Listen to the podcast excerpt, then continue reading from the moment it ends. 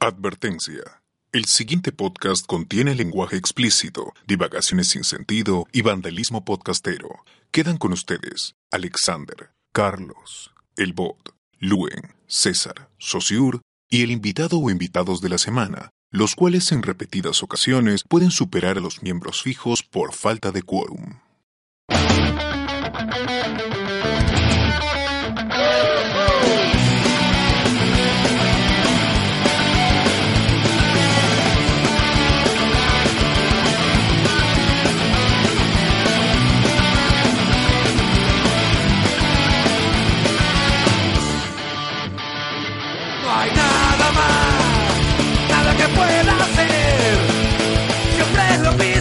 Difícil de aceptar.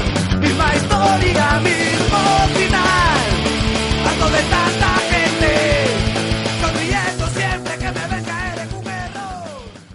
Bienvenidos a Hablemos con Spoilers, el podcast oficial del viejo lesbiano Freddie Mercury, transmitiendo desde Lima, Perú, hoy 4 de noviembre del 2018. Y somos Alexander Peña, me pueden encontrar en Twitter como arroba Alexander Peña guion bajo. Lube Mendoza, arroba Lube Mendoza en Twitter. y el bot, bot, Alberto Escalante. y tenemos como invitado a, a gran José, José Miguel, José Miguel. El Luis. Geos, el pelado gamer. No, no, no. Pase, por favor. José Miguel, José Miguel José Sin Twitter, pero con un mini podcast ahí que se llama BGM. ¿Por qué mini podcast? Porque ahora estoy dando media hora nada más. No tengo tiempo para agrandar. O sea, está siguiendo, siguiendo la ruta de, de Repopé, que ahora Repopé. dura 20 Claro, ya. Duraba 20 Sí, minutos y ahora dura 3 minutos. Sí, ha, ha- ha decrecido. ha decrecido repipí. Bueno, O- Oiga, pero José Miguel está como como Alpacine cuando iba a Langoy, ¿no? Que iba de invitado, de invitado, de invitado, pero nunca se oficializó, nunca se oficializó como miembro. Y es hora, ya es hora, ya es hora. y es hora, dice. Ya. Oye, ya hay comentarios, ya hay comentarios en el YouTube. Sí, lo quiero bautizar. Bien, dice. mm, José Com, apuren antes que Vizcarra de golpe de estado. Oye, oye, no hay golpe de estado. eh, buena gente, buenas noches. La paz del freak, Bohemia Rhapsody o la historia de un viejo lesbiano que salvó a África. Ese- ese, este. Anderson. Anderson y sus chistes. Miguel Moscoso. No es el podcast que da 36 meses de prisión preventiva, decepcionado. Dice, podcast que te anula golpes de estado. Ah, señor K, señor K, no estás preso, dice. Eh, no huyet Aldair. Si no han oficializado a Mark. ya.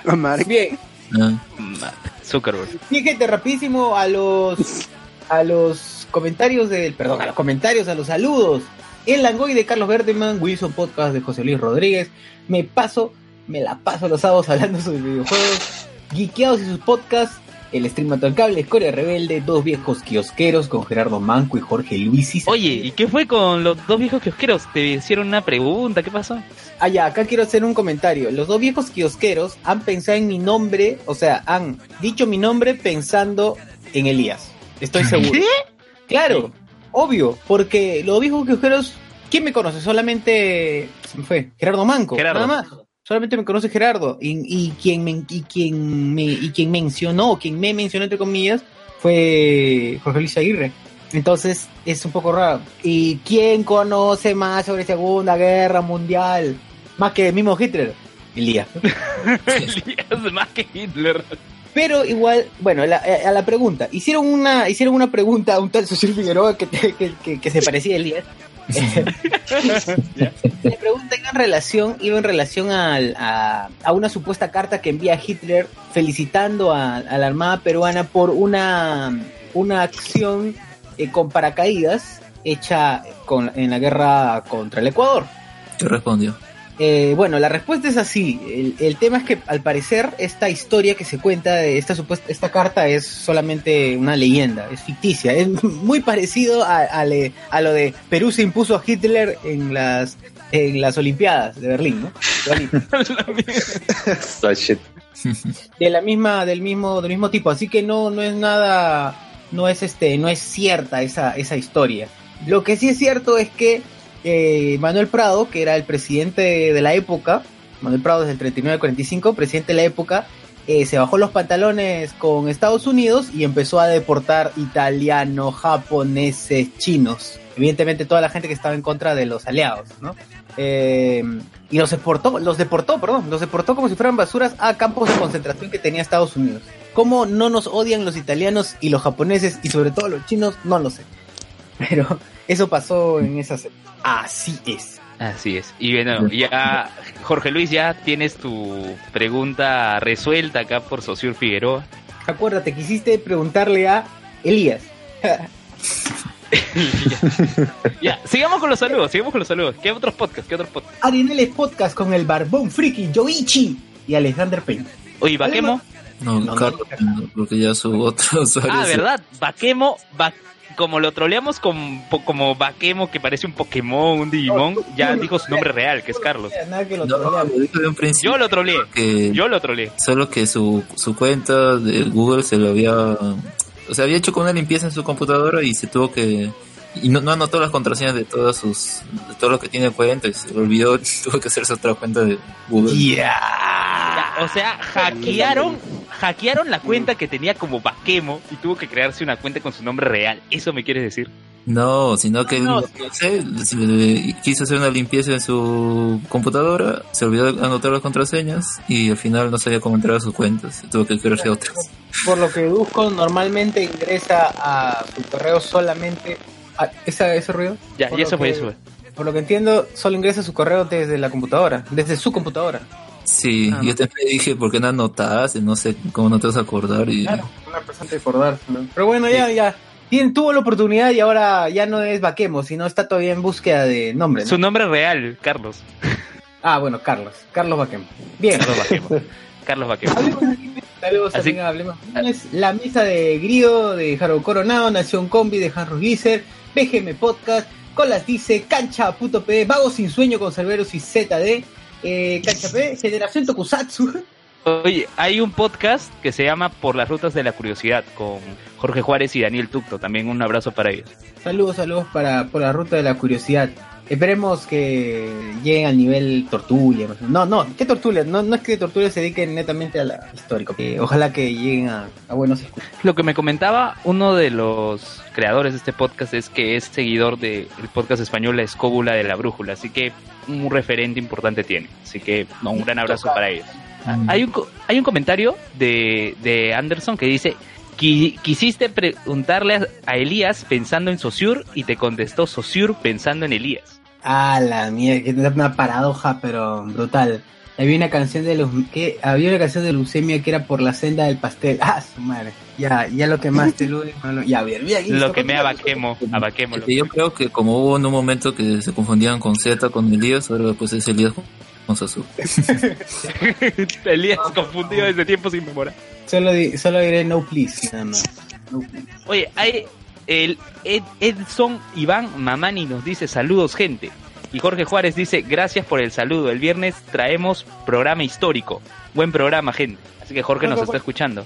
De por las rutas de la curiosidad. Jorge nos está escuchando ahorita. Oh, saludos, saludos, pues saludos muchachos, saludos. Este, a ver, Generación Tokusatsu, saludos también. Ah, ¿Por qué saludamos a Generación Tokusatsu? Este, No sé, está en la pauta. Está en la Ay, ay, pauta. Ya no lo quiero. Bórralo, bórralo, bórralo. No, no, saludando, No man. Oye, pero no, de Generación Tokusatsu sí nos escucha. Nos escucha Jean-Pierre Hart, el primo de Mario Hart. de generación. De, gen- de Generación De, Tokusatsu. de generación, de generación actual. De generación total. Tokusatsu.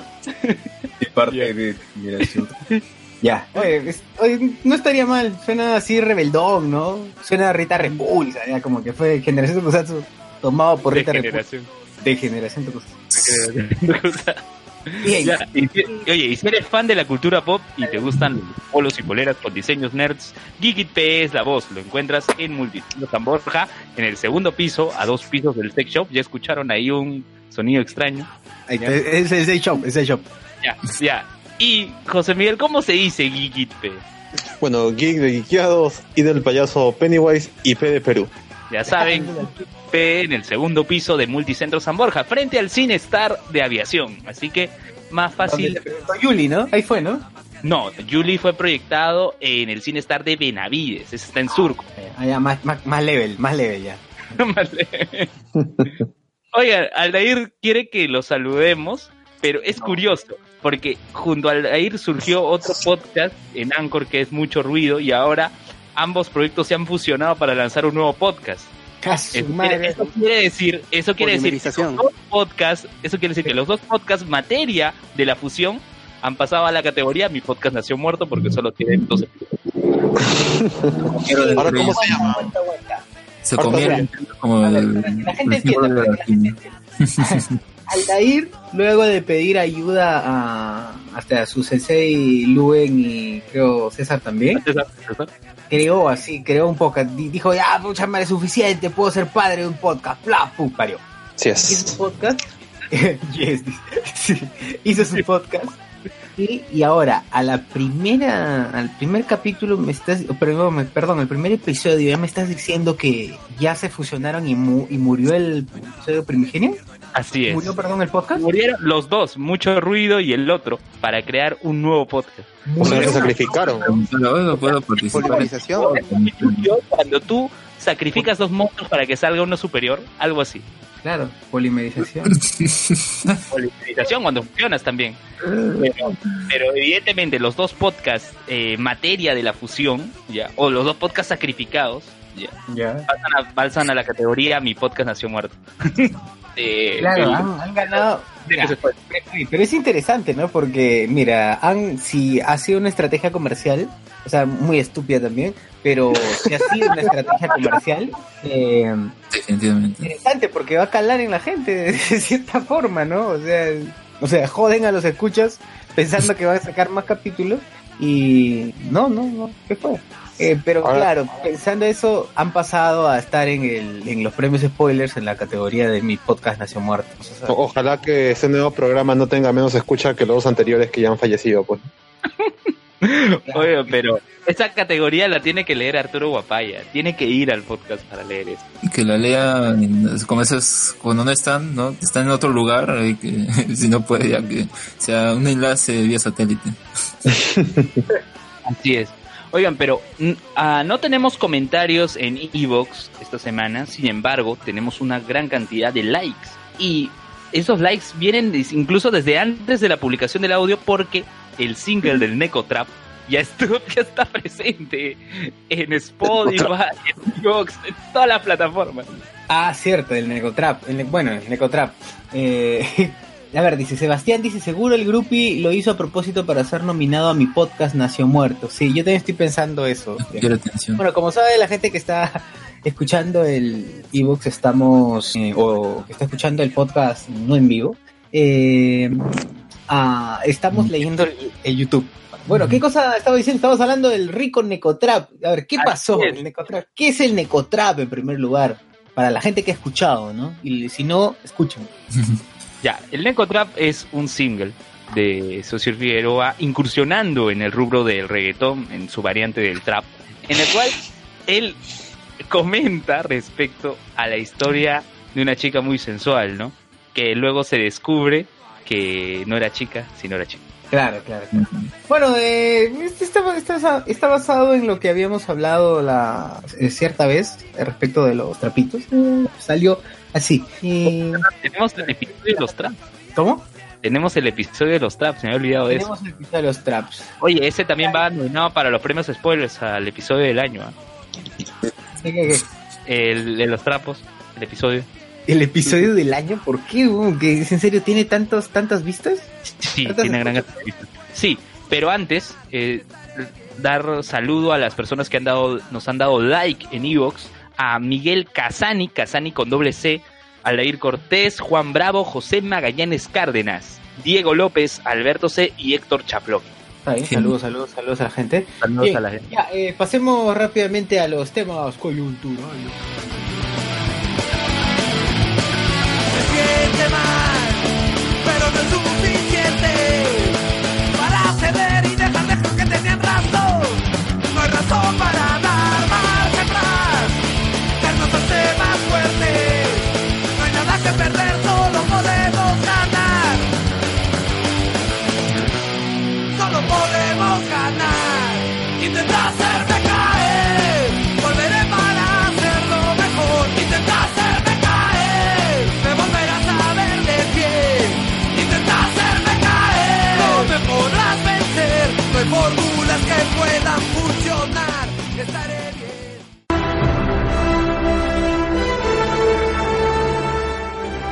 Muy fuerte con esa armadura, ¿no? Y sin ella, ¿quién eres tú? Un genio, millonario, playboy, filántropo. Oye, Alberto, deja de decir frases de películas y vete a dormir. Hablemos con Spoilers, el podcast que te lo cuenta todo sobre la cultura pop, incluso lo que no quieres saber. Escúchanos por ebooks y síguenos en Facebook.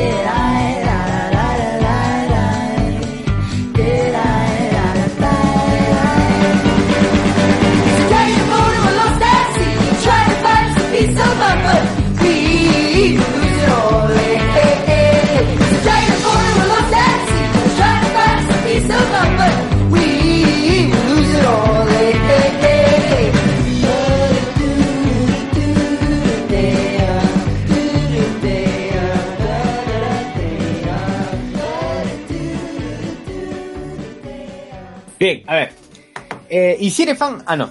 Eh, Keiko a prisión preventiva.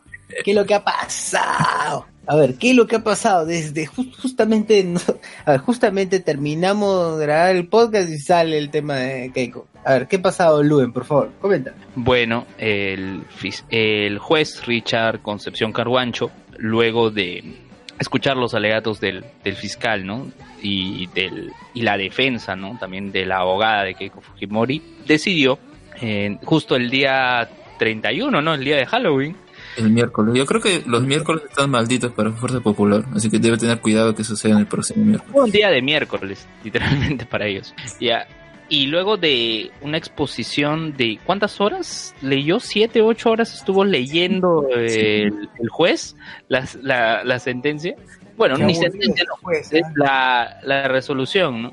De, de- en la cual eh, le, le- le da 36 meses de prisión preventiva a, Keiko Fujimori. Y de inmediato nomás acabó la audiencia que se suspendió y que se retoma mañana lunes. Bueno, ya si escuchan el podcast, ayer lunes, o hace un mes o hace un año, no lo sé. El, el lunes 5. Un El lu- el lunes, de- el lunes, el lunes siguiente, ya. ¿Qué, ya. ¿Y qué pasa? Entonces, eh, trasladan a Keiko Fujimori al penal anexo de Chorrillos, donde estuvo Nadine Heredia. Curiosamente está en el mismo ambiente donde estuvo Nadine Heredia. Y bueno, no ahí estará hasta que si de repente con una apelación sale o se cumplen los 36 meses de prisión breve. ¿Cuándo se puede hacer la. ¿Cuándo se puede empezar a, a apelar? Ya, el lunes va a apelar la abogada. ¿Qué, ¿El lunes ya, va- ya va a haber otra vez, otra vez Justicia TV? No, no, no. Va a presentar el documento para la apelación y luego, en dos semanas aproximadamente, recién se dará ya la apelación en audiencia. Claro, porque ahí mismo cuando ya dio la resolución, pues dijo, apela, sí, apela, ¿no? Entonces es que tienen que... Es, es al toque, pero igual, ¿no? Va- pasa un tiempo. Oye, pero lo que no entiendo es, Milagros Leiva, han sacado una nota eh, en la cual dicen que Milagros Leiva ha analizado la sonrisa de, del fiscal luego de la lectura de, las, de la resolución. Yo digo, yo digo, si el pata ha estado luchando, ha estado eh, presentando argumentos para demostrar que su posición eh, es válida y que lo que está solicitando es lo correcto, ¿tú qué crees? ¿Que va a estar, que va a estar triste luego de la resolución? Claro, pues. Es, es lo- lógico. Evidentemente no va a saltar de alegría, no va este, a pararse, a quitarse el polo, la camisa, ¿no? Bien, Yo creo concha su que-. Pero lo mismo que piensa, ¿no? Bueno, pues es Milagros Leiva, ¿no? No, pero yo me pregunto si lo hubiera hecho con, no sé, algún invitado que... eh, Esos que leen los gestos o la- el lenguaje corporal, ¿no? O habrá sido ella sola que, digo, que dijo tal cosa, no sé. Claro. Pero bueno, chicos, a ver cómo ese día, ustedes vieron toda la, toda la, la lectura de la sentencia o, o solo estaban esperando ahí cuando, cuando anunciaran ya la resolución? Aunque creo que había partes en las que uno podría ya suponer que eh, justamente ya iba a ser favorable para, digamos, la, la, la, parte contraria a Keiko, la parte demandante. Eh, Claro, a ver, yo vi eh, parte del, de la lectura, el, había al mediodía, mediodía hasta la una, y media de la tarde, porque tenía que hacer otras actividades, y en plena reunión, porque tenía una reunión en institución donde trabajo, ¿no? En CICE, eh, nos informa este que ya han, van a, ya han metido presa Keiko. ¿Qué? ¿Tan rápido? Y efectivamente todos se ponen a revisar la información y es lo que pasó, ¿no? 36 meses de prisión preventiva. No he, no he llegado a ver este en vivo lo de lo de ya el resultado de, de toda esta lectura, pero sí lo vi luego en posterior y ahí se ve cuando el abogado, eh, el fiscal dice que, que está conforme con la resolución y que la defensa apela, que es la, la verdad. No sé, pues José Miguel, ¿tú dónde viste? ¿Dónde viviste el minuto a minuto? Bueno, yo no lo vi completo, obviamente. De vez en cuando hacía un poco de zapping. Ya sabía que iba a durar más o menos hasta las 4 o algo así la, la lectura. Y saliendo del trabajo, eh, me encuentro con mi novia y por suerte eh, estuvimos cerca a una juguería donde estaban pasando, bueno, todo el mundo estaba pasando en sus televisores eh, la lectura. Y llegamos con unos, ¿qué sería? Cinco minutos antes de que ya diera eh, ya dijera que Keiko va a prisión, así que pude ver esos momentos. La gente estaba también pegada al televisor como si fuera un partido de fútbol. Y la verdad ha sido alegría alrededor de todos los que estaban ahí. Por ahí una señora dijo, qué pena, qué lástima, pobrecita, pero se lo merece. Esa señora no votó por Keiko. Se parece que sí, porque ve- noté que él veía con, con pena el rostro de Keiko, pero aceptaba que se lo merecía. Y nada, pues tuve la suerte de, de ver esa parte. eh, de ahí la gente, digamos que retomó su vida, obviamente mucho más feliz. Pero no, no logré, no logré ver todo. Por suerte estuve en el momento donde decían la sentencia y también creo que he hecho una chamba bastante larga y todo. Después han comenzado obviamente a, sol- a soltar de que, que esto estaba confabulado, que un montón de cosas están mal y bueno, obvias, obvias cosas que iban a decir la gente a favor de Keiko, pues no, pero por mí feliz, qué suerte que ha pasado y vamos a ver qué pasa de acá un tiempito, pues. El bot, Alberto, ¿estás ahí? Aquí estoy. Coméntanos. Yo sí pude escuchar toda la audiencia, to- toda, toda la lectura de sentencia Claro, desde se la mañana, desde las desde las 9 por RPP hasta las 6 de la tarde, ya cuando dieron el, el Ininterrumpido. veredicto. Ha- Habré cortado unos 10 ¿Entendiste minutos. algo? ¿Fue lo que decía? ya repetían lo mismo una y otra vez. Entonces, pero lo, lo que me molestaba es que, es que Carguancho solo leyó lo que lo que dijo José Domingo Pérez, ¿no? así que ya parecía de vu cuando este desacreditaba algún alegato de, de la abogada Juliana Loza. Igual es- esta- estaba con mis audífonos en la calle por la Avenida de Brasil, no, por la Marina, y cuando, del- cuando le dan 36 meses ya una sonrisa se dibujó en mi rostro. Y la gente abrazando. y pude, claro, como cuando, Como cuando como Perú cuando se acabó la guerra, así, Como cuando claro, Perú- un abrazo fraterno. Claro, es a- año nuevo adelantado. Oye, pero si la gente se emocionó así, porque imagínense si eso le pasa a Alan.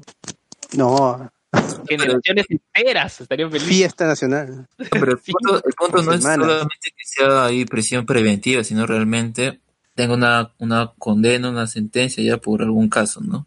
Porque en esta, con el caso de Keiko es solo 36 meses prisión preventiva, que, bueno, viendo que va a apelar y todo, lo más probable es que pasen algunos meses y luego pueda salir y tal vez, no sé, ahí sí ya entraría a ver si realmente, digamos, su figura se repotencia o por el contrario, como que ya no ni suena ni truena.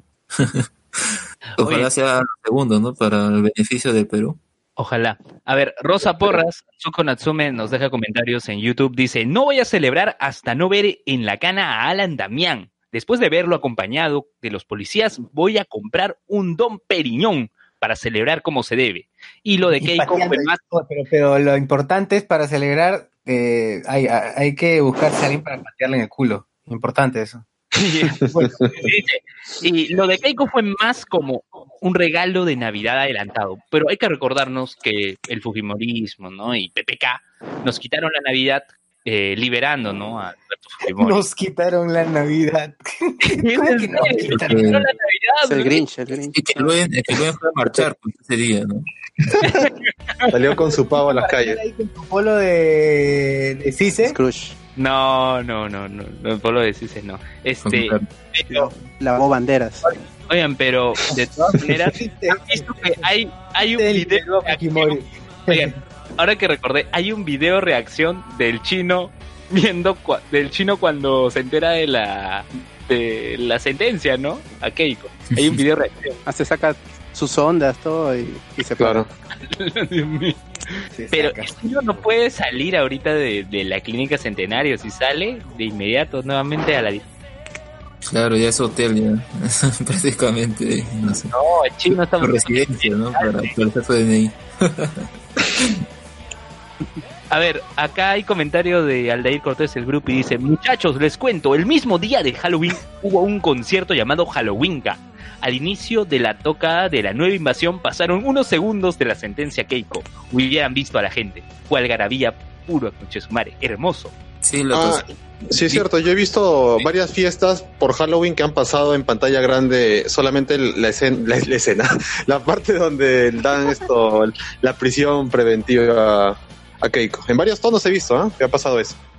Sí, creo que, creo que eso que comenta ahí, yo vi el video en Twitter y es justamente ahí, eh, no sé qué video habrán puesto antes o qué sé yo, la cosa que estaba así, se pone la pantalla así, ¿no? Como, como estática y la gente está gritando carguacho o algo así, no sé por qué, no sé si tal vez habrán dicho vamos a poner eh, el video, qué sé yo, luego ya pasan la, la parte, ¿no? De la sentencia y todo, y ah, la gente ahí pues, ¿no? Am, con sus, eh, ya feliz, ¿no? Por, por el resultado, ¿no? Todo esto. Claro. A ver, Anderson dice, Anderson Ávila de Langoy, la nueva invasión siempre ha sido antifujimorista, desde, su- desde sus tocadas en la Universidad San Marcos. Diazepam se copió, digo, hizo lo mismo ayer en el festival del, de, en el festival de Chabelos. Chabelos Uy. recuerdan yo, Pixie, el quinto Teletubi, Sergio Baleani. El beso negro. ¿Por qué no mencionas al beso negro, Luen?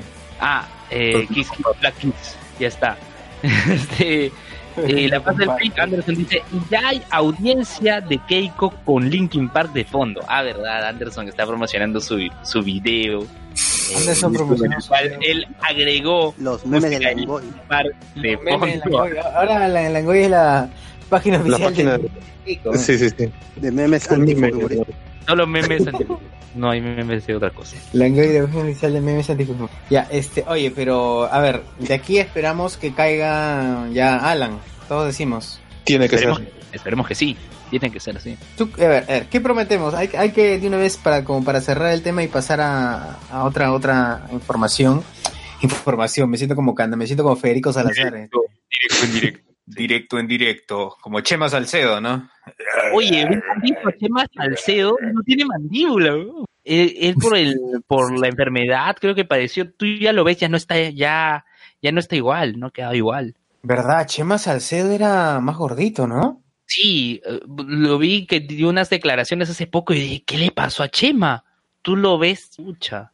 Pero lo importante es que haya salido de esto. es combin- Estoy al minimalismo y se fue a la mierda. Bueno, a ver, Atsuko Natsume Rosa Porras dice, hace unos días tuve que sacar de mi cuenta de Facebook harto pro Fujimorista porque me carga estar respondiendo a cada momento, eh, ¿a qué dice? A, cada, mamerto de turno. Mamerto. Mamerto, mamerto. ¿Vieron la imitación de JL Fiscal Pérez? Mandingo Pérez. Pérez. Mandingo. Ah, ya, ya. Sí, sí, sí. Oye, la, la imitación sí es muy buena, la de JB, ¿ah? por cierto. La imitación de JB es muy buena. Oye, pero ya, vayamos a lo que iba, iba a decirles. Pero antes, eh, acabo de ver, acabo de ver el video de, de Fujimori ahí sacándose el Video reacción. El video reacción. Como que, ¡ah! no lo puedo creer, no sé. y creo que en latino la ponen con música así como de suspenso o algo así, que lo hace poner más, más gracioso el contexto. Épico, épico. Oye, ya. Eh, Luen, ¿qué prometemos? Eh, ¿Qué prometes si es que condenan a Alan Damián? Llevarlos al pez guachano, pues. A todos, a todos. A todos los que ahorita estamos conectados. O sea, ahorita lo estamos conversando. A todos los que estamos conversando. Está grabado ya. Está grabado. grabado. Ya, Está grabado. ya, se agregó el bot también.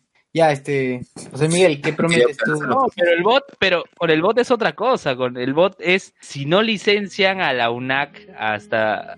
No, si le deniegan la licencia a la UNAC o la licencian hasta fin de año, el 2 de enero tenemos que ir a. ¿Al pez guachano o a Poseidón? Poseidón era, ¿no? El Poseidon, Poseidon. A Poseidón. Ya. Pero Botas, ya han dicho ¿has ya a que, la- han dicho que el licenciamiento va a seguir todo 2019, ¿no? Así que Oh, es, es muy probable que el bot gane y tengamos que ir a- al Poseidón. Ah, tú estás diciendo que, lo van a, que van a cerrar la UNAC. Yo digo que no se licencia y el bot dice que se licencia. O era al revés. Oye, a mí me preocupa porque están diciendo que, a ver, ya la Orval GG. Oye, ya han denegado, esta es- también es una noticia, han denegado a la Universidad Peruana de Integración Global, alias la Universidad PEPA, la UPIG. Universidad de Pepa. la. La Universidad Pepa. Es en serio, así. Esta madre. Oye, yo creo que son sus referencias de Luen, no, no lo creo.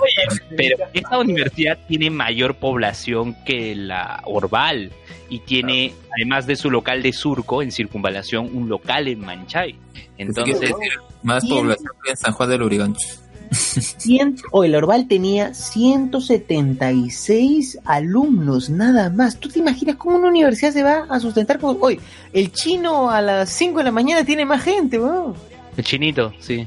Claro, el, el carro del chino tiene más gente a las 5 de la mañana. Pero, Oye, pero, pero la, la, este, la UPIG sí tenía un poco más de 1200 alumnos, si mal no recuerdo, era la cifra. Y tiene más Ahora. carreras, cuatro carreras. Claro, tiene cuatro carreras, pero yo, a mí me preocupa, a mí me preocupa cómo se sentirá ahora la gente que está sacando, buscando sacar su licenciatura en la Chanchito. Ah, pero la gente que. La ustedes saben que el, el cierre no es inmediato, eso tiene dos años, la UPIC tiene dos años, los que están en octavo, noveno, los que están en titulación fresh, pero los que están en segundo, en cuarto, olvídate. Lo peor es que, claro, están fregados. Y lo peor es que esa gente que decía, pucha, no, voy a aplazar mi tesis un poco más, y están fregados. Van a tener que hacerlo ya. Es que no les queda de otra, no les queda de otra. Tienen dos años y tú no es simplemente que sustentes. Después de sustentar viene todo un proceso administrativo, ¿no? Con documentos, pagos y todo. Entonces no es algo sencillo. Además que tienen que estar registrado el título en SUNEDO, que eso es vital. Entonces va a tomar tiempo. Ya, va, ya van dos. ¿Y cuál será la tercera universidad en ser cerrada? De repente es la UNAC, no sabemos, ¿no? Ahora, eh, viendo el tema de la, siguiendo el tema de la UPIG, si uno ingresa a su página web, uno dice, a ver, ¿qué, cosa es esta cochinada?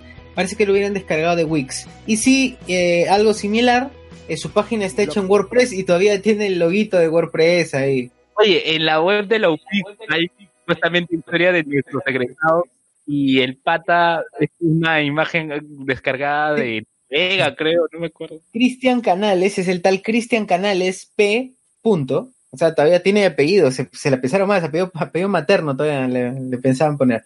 Pero dijeron, no, P, para que sea más creíble, P nomás. ¿no? P. punto. Jefe de la Oficina de Tecnología, barra ¿De qué tiene egresado de Ingeniería de Sistemas e Informática, punto. ¿no? Como, como si fuera oración. Este, luego dice, eh, y, y qué es lo que él, él dice? La, la cita es, la formación recibida en UPIG me ha permitido desarrollarme profesionalmente. Y hay una foto al costado de un chico diciendo bien, o sea, diciendo así, bien, ¿no? O sea, haciendo un- el gesto de bien con su, con su mano. Esa foto, descaradamente, tiene una marca de agua. marca La foto tiene una marca de agua. Está, si pueden ver, y si ingresen, ingresen a upig.edu.pe, váyanse a la parte inferior y van a ver una barra celeste o azul en donde está el chico eh, y, y sale ahí haciendo el bien. Y, y se nota que ni siquiera han pagado por la foto. O sea, la foto en primer lugar es una foto de repositorio, ¿ya? O sea, una foto así random, ¿no? Eh, el pata podría pasar más o menos con un guachiturro acá limeño, sí, sí, puede ser. Pero lo que lo mata, lo que mata es la tremenda marca de agua que se ve, pues. Es un descaro. Es un descaro. Eso, eso quiere decir que la página web de la de este instituto que enseña inglés llamado Brittany tiene más level que, que de la UPIG. Pero sí. Oye, el Instituto Brittany está por Arenales, ¿no? Claro, la está por Arequipa, por Arequipa. La Arequipa, la Arequipa. Y una vez pasé y estaban dando este volantes para que vayan a la Brittany. Y yo dije, ¿la Brittany qué es esto? Claro, es una academia de inglés. Lo reconocen rápidamente porque hay una pequeña gigantografía de Harry Potter eh, ahí cosplayado fuera del local. ¿Dónde queda? ¿Vas a ir, este, Alex? No, pero quiero saber dónde queda. ¿Qué querías matrícula? Saber, saber. Creo que la cuadra 18 de Arequipa.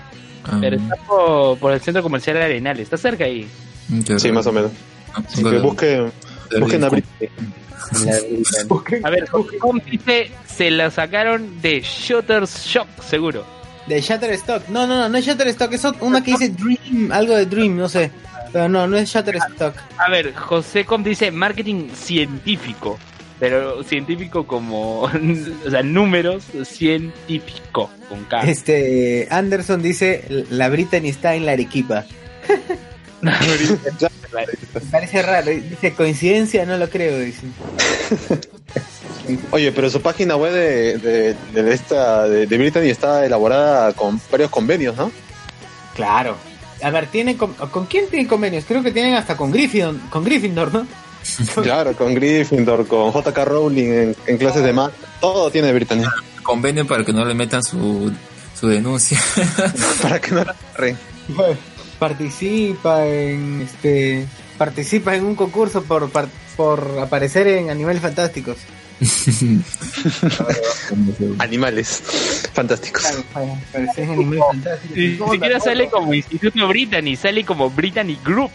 No, es que Brittany está también en Arequipa. O sea, en Arequipa, el, la región. Está también ahí. Está también en el norte. As- Brittany. Mira, solo dice demórate, demórate, 17 años de experiencia. Escucha, mira, 17 años de experiencia, 2.569 alumnos egresados, alumnos egresados, ya, y 85.000 horas de enseñanza. Ah, su madre, 85 mil. Pobrecito, te imagino, ¿no? Hay, hay, un, hay un celular ahí prendido en, en contador. 85 mil. así. Sí. No sé cómo han contado esa verdad. Pero bueno, la- eh, soñar no cuesta nada, claro, está, ¿no? Y Bien. hacer su universidad al menos parecía que tampoco, pero ya le llegó lo, como a Keiko. Otra universidad que fue cerrada fue la Orval, así como estábamos diciéndolo a- hace un instante. Y bueno, uno ingresa a la página del Orval y es, es interesante, pero antes de ingresar a la página del Orval uno se pregunta, ¿qué es la Orval? ¿Y ¿Qué significa la palabra, hermano? qué significa la palabra Orval? Eh, y mira qué curioso, porque, porque Orval no tiene mucho sentido con una universidad. O sea, el- lo del tema Orval no tiene mucho sentido con, con la universidad. En fin, si tú, pre- si tú tratas de preguntar, al parecer, si se le pregunta a los alumnos qué cosa es Orval, tampoco dan razón. Y es sería bueno que alguien nos aclare qué cosa es Orval. Es necesario un episodio de la Casa de Palabras sobre Orval. Si busca en internet, eh, es, una, es una comunidad francesa, también es una comunidad en Bélgica, también es un lugar donde se elabora cerveza. Ala. entonces te digo, ¿en dónde estoy estudiando? Dices tú, ¿no? ¿Por qué se llama Orval? Y es raro, es raro, es raro. El Orval tiene 5 años de antigüedad.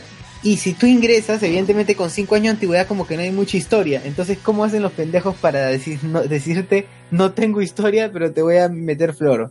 No tengo Si tú vas historia. a- claro, si tú vas a su página orval.edu.pe, a la zona Conoce Orval, dice, no queremos contarte una gran historia. ya, de frente te estoy diciendo. Ya. No hay nada, no hay nada, no hay nada, papu, no ha pasado nada trascendental en nuestra, desde nuestra creación. O sea, estamos limpios. Oye, oye, pero cinco años como universidad, o sea, Orval sí existía como instituto. Ah, interesante. Sí, sí existía como instituto, eso es cierto. Y nadie Pero- se preguntaba qué era Orval. Oye, oye, pero ahora que me pongo a pensar en esto, y digo, la gente de la Toulouse-Lautrec sabrá quién fue Toulouse-Lautrec. Mm, bueno, yo creo que ellos sí deben saber. Yo creo que sí deben saber, yo creo que sí, lo- pero la gente, la, la gente de a pie no creo, ¿no? O sea, dirá, es un pintor francés. Como la sí, Chaplin. ¿Tú crees que la gente que va a la Charlie Chaplin Ah, Claro, Charlie Chaplin, ese del claro. cine mudo, te van a decir. No, no, la galleta, de la galleta dulce deben decir, ¿no? Claro, claro. la, galleta, la galleta. Claro, No, Claro. pues yo estudio en el, yo estuve aquí en esta, en este instituto de, desde la galleta. Desde la- que en estos casos El de Eh, la guerra, pues, el de la guerra, el de el nazi, el nazi. Se desvirtúa, ¿no? Se Claro. Yo, yo creo que en esos casos lo que sería paja sería preguntarle, creo que a- algunos reportajes así eh, referentes sí lo hacen, ¿no? Es- Preguntar a los estudiantes si saben el nombre de su centro de estudios o a, a qué viene. Eh, y al menos ahí se puede ver si realmente, digamos, eh, la institución se preocupa por, digamos, dar a conocer eso, ¿no? No sé, de alguna forma. si no es porque simplemente se pone el nombre porque sí, ¿no? Bueno, pero el Instituto Charles Chaplin sí tiene relación y también... eh, Charles tiene- Chaplin. es un clásico. Esos comerciales que... Pero sería raro, ¿no? Que, a una, que en un instituto tenga un nombre de, de alguien que, que no tuvo nada que ver con lo que se enseña en esa institución, ¿no? ¿Se acuerdan del Instituto CISEX? Ese es el que en un, en un- en un mes aprendes inglés. Exacto. Inglés, Solo un mes. solo un mes. Un mes. Inglés. Vamos a entrar a la web de CISEX. Puta, CISEX era la muerte. Era CISEX y el otro que no recuerdo cómo se Sesca. Sesca. Uf, Ajá. Puta, no pagan ahí. Pero creo que Sesca tuvo mejor suerte que Cisex, ¿ah? No, no, no. CISEX. No, no, no. ¿Ah, sí? Pero Sesca aún sobrevive, ¿eh? sin pagar, pero sobrevive. Ay, ¿qué fue el bot? ¿Qué fue? Este, sí. Eh, no, es este, es- a ver, era, el instituto era CISEX, estoy escribiéndolo ahorita, y el otro es el CESCA. Yo estuve en. CISEX cuando estaba en primaria. A ver, coméntanos. Cuéntanos tu historia. Está la ¿Cómo fue hueva. la experiencia? Tu Mame- experiencia como chico mame de enseña- CISEX. Más enseñaban en el colegio basurita. Puta madre. Qué triste. Verbo to be por seis meses. O sea, estabas en pleno de This is a window, this is a door. Ay, yo ya sabía más, pero no vale. Ah, is me. Particular. Pero lo, pero lo que aprendí en Sesca, es- eso sí me sirvió por un año, porque después Adobe compró todo Macromedia y, lo- y ya y Flash ya Flash ya ni siquiera existe, así que lo que aprendí ya no me sirve ahorita. GG. Así es. GG nomás. ¿Qué ya, GG. ¿Qué está en Sescabot? Diseño web, Ah, Flash. Dreamweaver y Fireworks. Firework, Firework. es esa mierda. Fireworks. La canción de Katy Perry de Firework. Firework. Le enseñaron, a- me imagino a Alberto enseñándole a cantar esa canción. Puta, claro, Fireworks, ahorita Fireworks, ¿para qué? ¿No? ¿Para qué? Vale, ¿Para nada, nada, eso sirve. Dreamweaver, pues. Dreamweaver ha sobrevivido, todavía sigue en el paquete. Claro.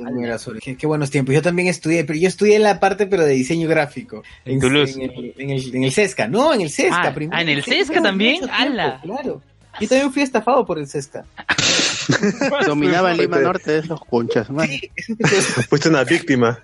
Yo- y también Senati, también estudié en el Senati de Lima Norte, puta madre. Había uno que hacía la propaganda de... No, Senati no, el Abaco, el Abaco. Había uno que hacía la propaganda del lobo o de... No, que es un, monstruo en computación, por ese. Ese era Idad. Idad. Ah, y Dati. Claro. El, el monstruo. Ese, ese era Idad cuando no estaba con Intercorp. Ah, sí es cierto, ahora le ha cambiado toda la... Qué raro, ¿no? Porque se dirá, ya no, ya no le funcionará. ¿Cuál habrá sido? Se No, lo que No. pasa es que ha cambiado el dueño, pues, y el dueño Ah. es ahora Intercorp. El dueño creativo. No, y, y Intercorp incluso le cambió todo el logo, o sea... Oye, y un logo horrible, es un cerebro partido por un rayo. ¿Sabes Pero quién al, ha hecho ese pero al logo? que tenían, pero al que ¿Sabes quién tenían, ha hecho ese logo? Un egresado de Toulouse. Ah, ya. Alucina, la ha cagado. oye, pero al que tenían no te pasé. O sea, Pero creo que se veía igual al, resto, ¿no? Tal vez que ser Ah. distinto. A ver, chicos, les comento, actualmente hay 24 institutos licenciados, porque también hay licenciamiento para institutos. El primer instituto licenciado fue TechSoup. No, no, no llega a los 24, pues. No, no, no, pero menciono, ¿no? Menciono. Vale. Ya está licenciado TechSoup, luego está IDAT, Avancis, luego de ahí IPAE, Cibertech, Toulouse, eh, de ahí ISIL, siete, ah, CICE ocho. y Le Cordon Bleu. Y al resto ya no lo conocen, pues. Esto ya... Ah, ya. de la 24. Uy, Senati. Fernandi todavía no está licenciado, no está licenciado. Oye, pero el último... ¿El último cuál es? ¿El último cuál es? El último licenciado ha sido el Le Cordon Bleu, el Le Cordon Bleu que fue licenciado el 24 de octubre de este año. O sea que lo- los cobradores van a salir sin título, weón. Weón, puta, todos los del chino ya se escondieron. A ver, esa voz, a ver que se presente. ¿Qué tal? Soy César Vilches, César Mercury, arroba C- César VO en Twitter. Oye, la Richie sí está licenciada. Claro, ¿qué, qué- qué será la, la de Callao? será? Qué directo, qué directo. Directo a la nubis, ¿ah? César, cuenta cómo se burlaban de la UPIG. Ah, Lupig, pues, weón. Ahora que he cerrado, Lupig siempre era este, el punto de burla en la universidad. Cada vez que fallabas, ojalá un examen, los profesores te decían, pues, tú te vas a ir a Lupig. o te, te esperan en Lupig. Y ahora ya, ya fue la broma, ya, porque Lupig ya murió, pues. Dos años, en dos años más va a morir, pero, o sea, en la Richie hay carreras similares a las de UPIG. No, pero, o sea, ven una universidad que desde la Richie de la Facultad de Arquitectura se ve Lupig. Ah, se ve. ¿Ustedes creen que alguien de la UPIC se va a pasar a la Richie? No sean pendejos, pe, weón. ¿Por qué creen que está en la UPIC? No, pero a la gente de la Richie sí se puede pasar a Lupig, pues, ¿no? Oye, O sea, y, oye, ¿y han jugado pichangas entre la gente de la Richie y la UPIG? No, está, está cruzando la Panamericana esa vaina, ¿no? En la pista que juegan, ¿no? En la, la Panamericana jugamos. Cerra- Sí, cerramos, la, sí. cerramos la vía para una pichanga. Eran piedritas. ahí. No, pero en realidad yo pensaba que era un telo, weón, hasta que me dijeron que era una universidad. Dije, ah, Usted lo UPIC, ¿no? ¿Cuántos You pisos tiene esa guada? Usted lo tú este era cinco pisos, ¿no? O sea, es bien chiquito vaina. Un Isla creo que es más grande. Oye, pero pueden, mira, ahora que está con el tema inmobiliario, pueden construir, con lo que han estafado, tranquilamente construyen un, unos departamentos, ¿no? Y ya está. Nada más. Alquilado, ¿eh? O con- Claro. continúan con los telos que hay ahí, ¿no? Porque esa zona está, está llena de telos, pues. Claro, claro. Te claro. Pero que no se cambie el nombre, que se quede como UPIG. Telo Claro. pico. Hostal, Hostal UPIG. Claro, está. 15, 20, 25. Claro, así como yo recuerdo una chamba, no sé si lo conté en algún momento, una, en una chamba también cuando regresé después de mucho tiempo se había vuelto hostal, weón. Ah, ¿el ¿No Saco? Oliveros era? ¿Era tu cole? ¿No era el Saco No, Oliveros? no, no, no, no. Ese era el saco Oliveros. Pero yo regresé a una chamba también y ya se había vuelto hostal. Ah, su. No, tú dijiste, regreso, ya nuevamente estoy en mi puesto y te dice cuánto te lleva, cambió la fachada, todo. Sí, hoy regreso, estoy seguro, así súper cambiado, perfumado. Señor. ¿qué, qué habitación, qué habitación va? Claro, cuando te diste cuenta, tu antigua oficina la- lavaban sábanas. Sí, claro, claro. Y dije, "Ca, ¿qué pasó? ¿Qué pasó? José Com dice Hostal UPIG con la foto de Peppa Pig. Oye, deberían ser, si son inteligentes, harían eso. Harían eso y sería espectacular. Pero Claro, ahora, solamente por el dinero, el dinero vale la salud mental de esos chicos estafados en que No, o sea, ya, ya fue, pues. ¿no? ¿Qué, qué harán, pues, los alumnos de Lupija ahora? ¿no? ¿Se irán al Orval? No, bueno, no pueden. Se irán a Cice, seguro. Sí, así. Oye, Sesca, pero, sesca. pero en CICE, te comento, ustedes sabían que el Instituto Wiener estaba, estaba, estaba, porque ya- ya, en San Juan de Miraflores y cerraron, pues. ¿Y qué, ¿Y qué pasó? Todos los alumnos de Wiener, eh, Ministerio de Educación los trasladó a CICE, porque está cerca, a una cuadra. Ah, Así se siente ser beneco, le dijeron. Pero, pero no es, pero ahí no fue de que te doy dos años para que cierre, cerraron porque cerraron así de inmediato. O, o sea, literal, y hicieron como cuando el carro se adentro. Lo pasas a otro carro, así, literal. Claro, cuando el chino se malogra, dice, ya, que viene el otro chino, que viene el otro chino, porque sí. Oye, acá hay un comentario, dice Eduardo de la Mota. Saludos muchachos, me revuelco como chancho en relación no a la UPIG con todos sus com- con todas sus ocurrencias.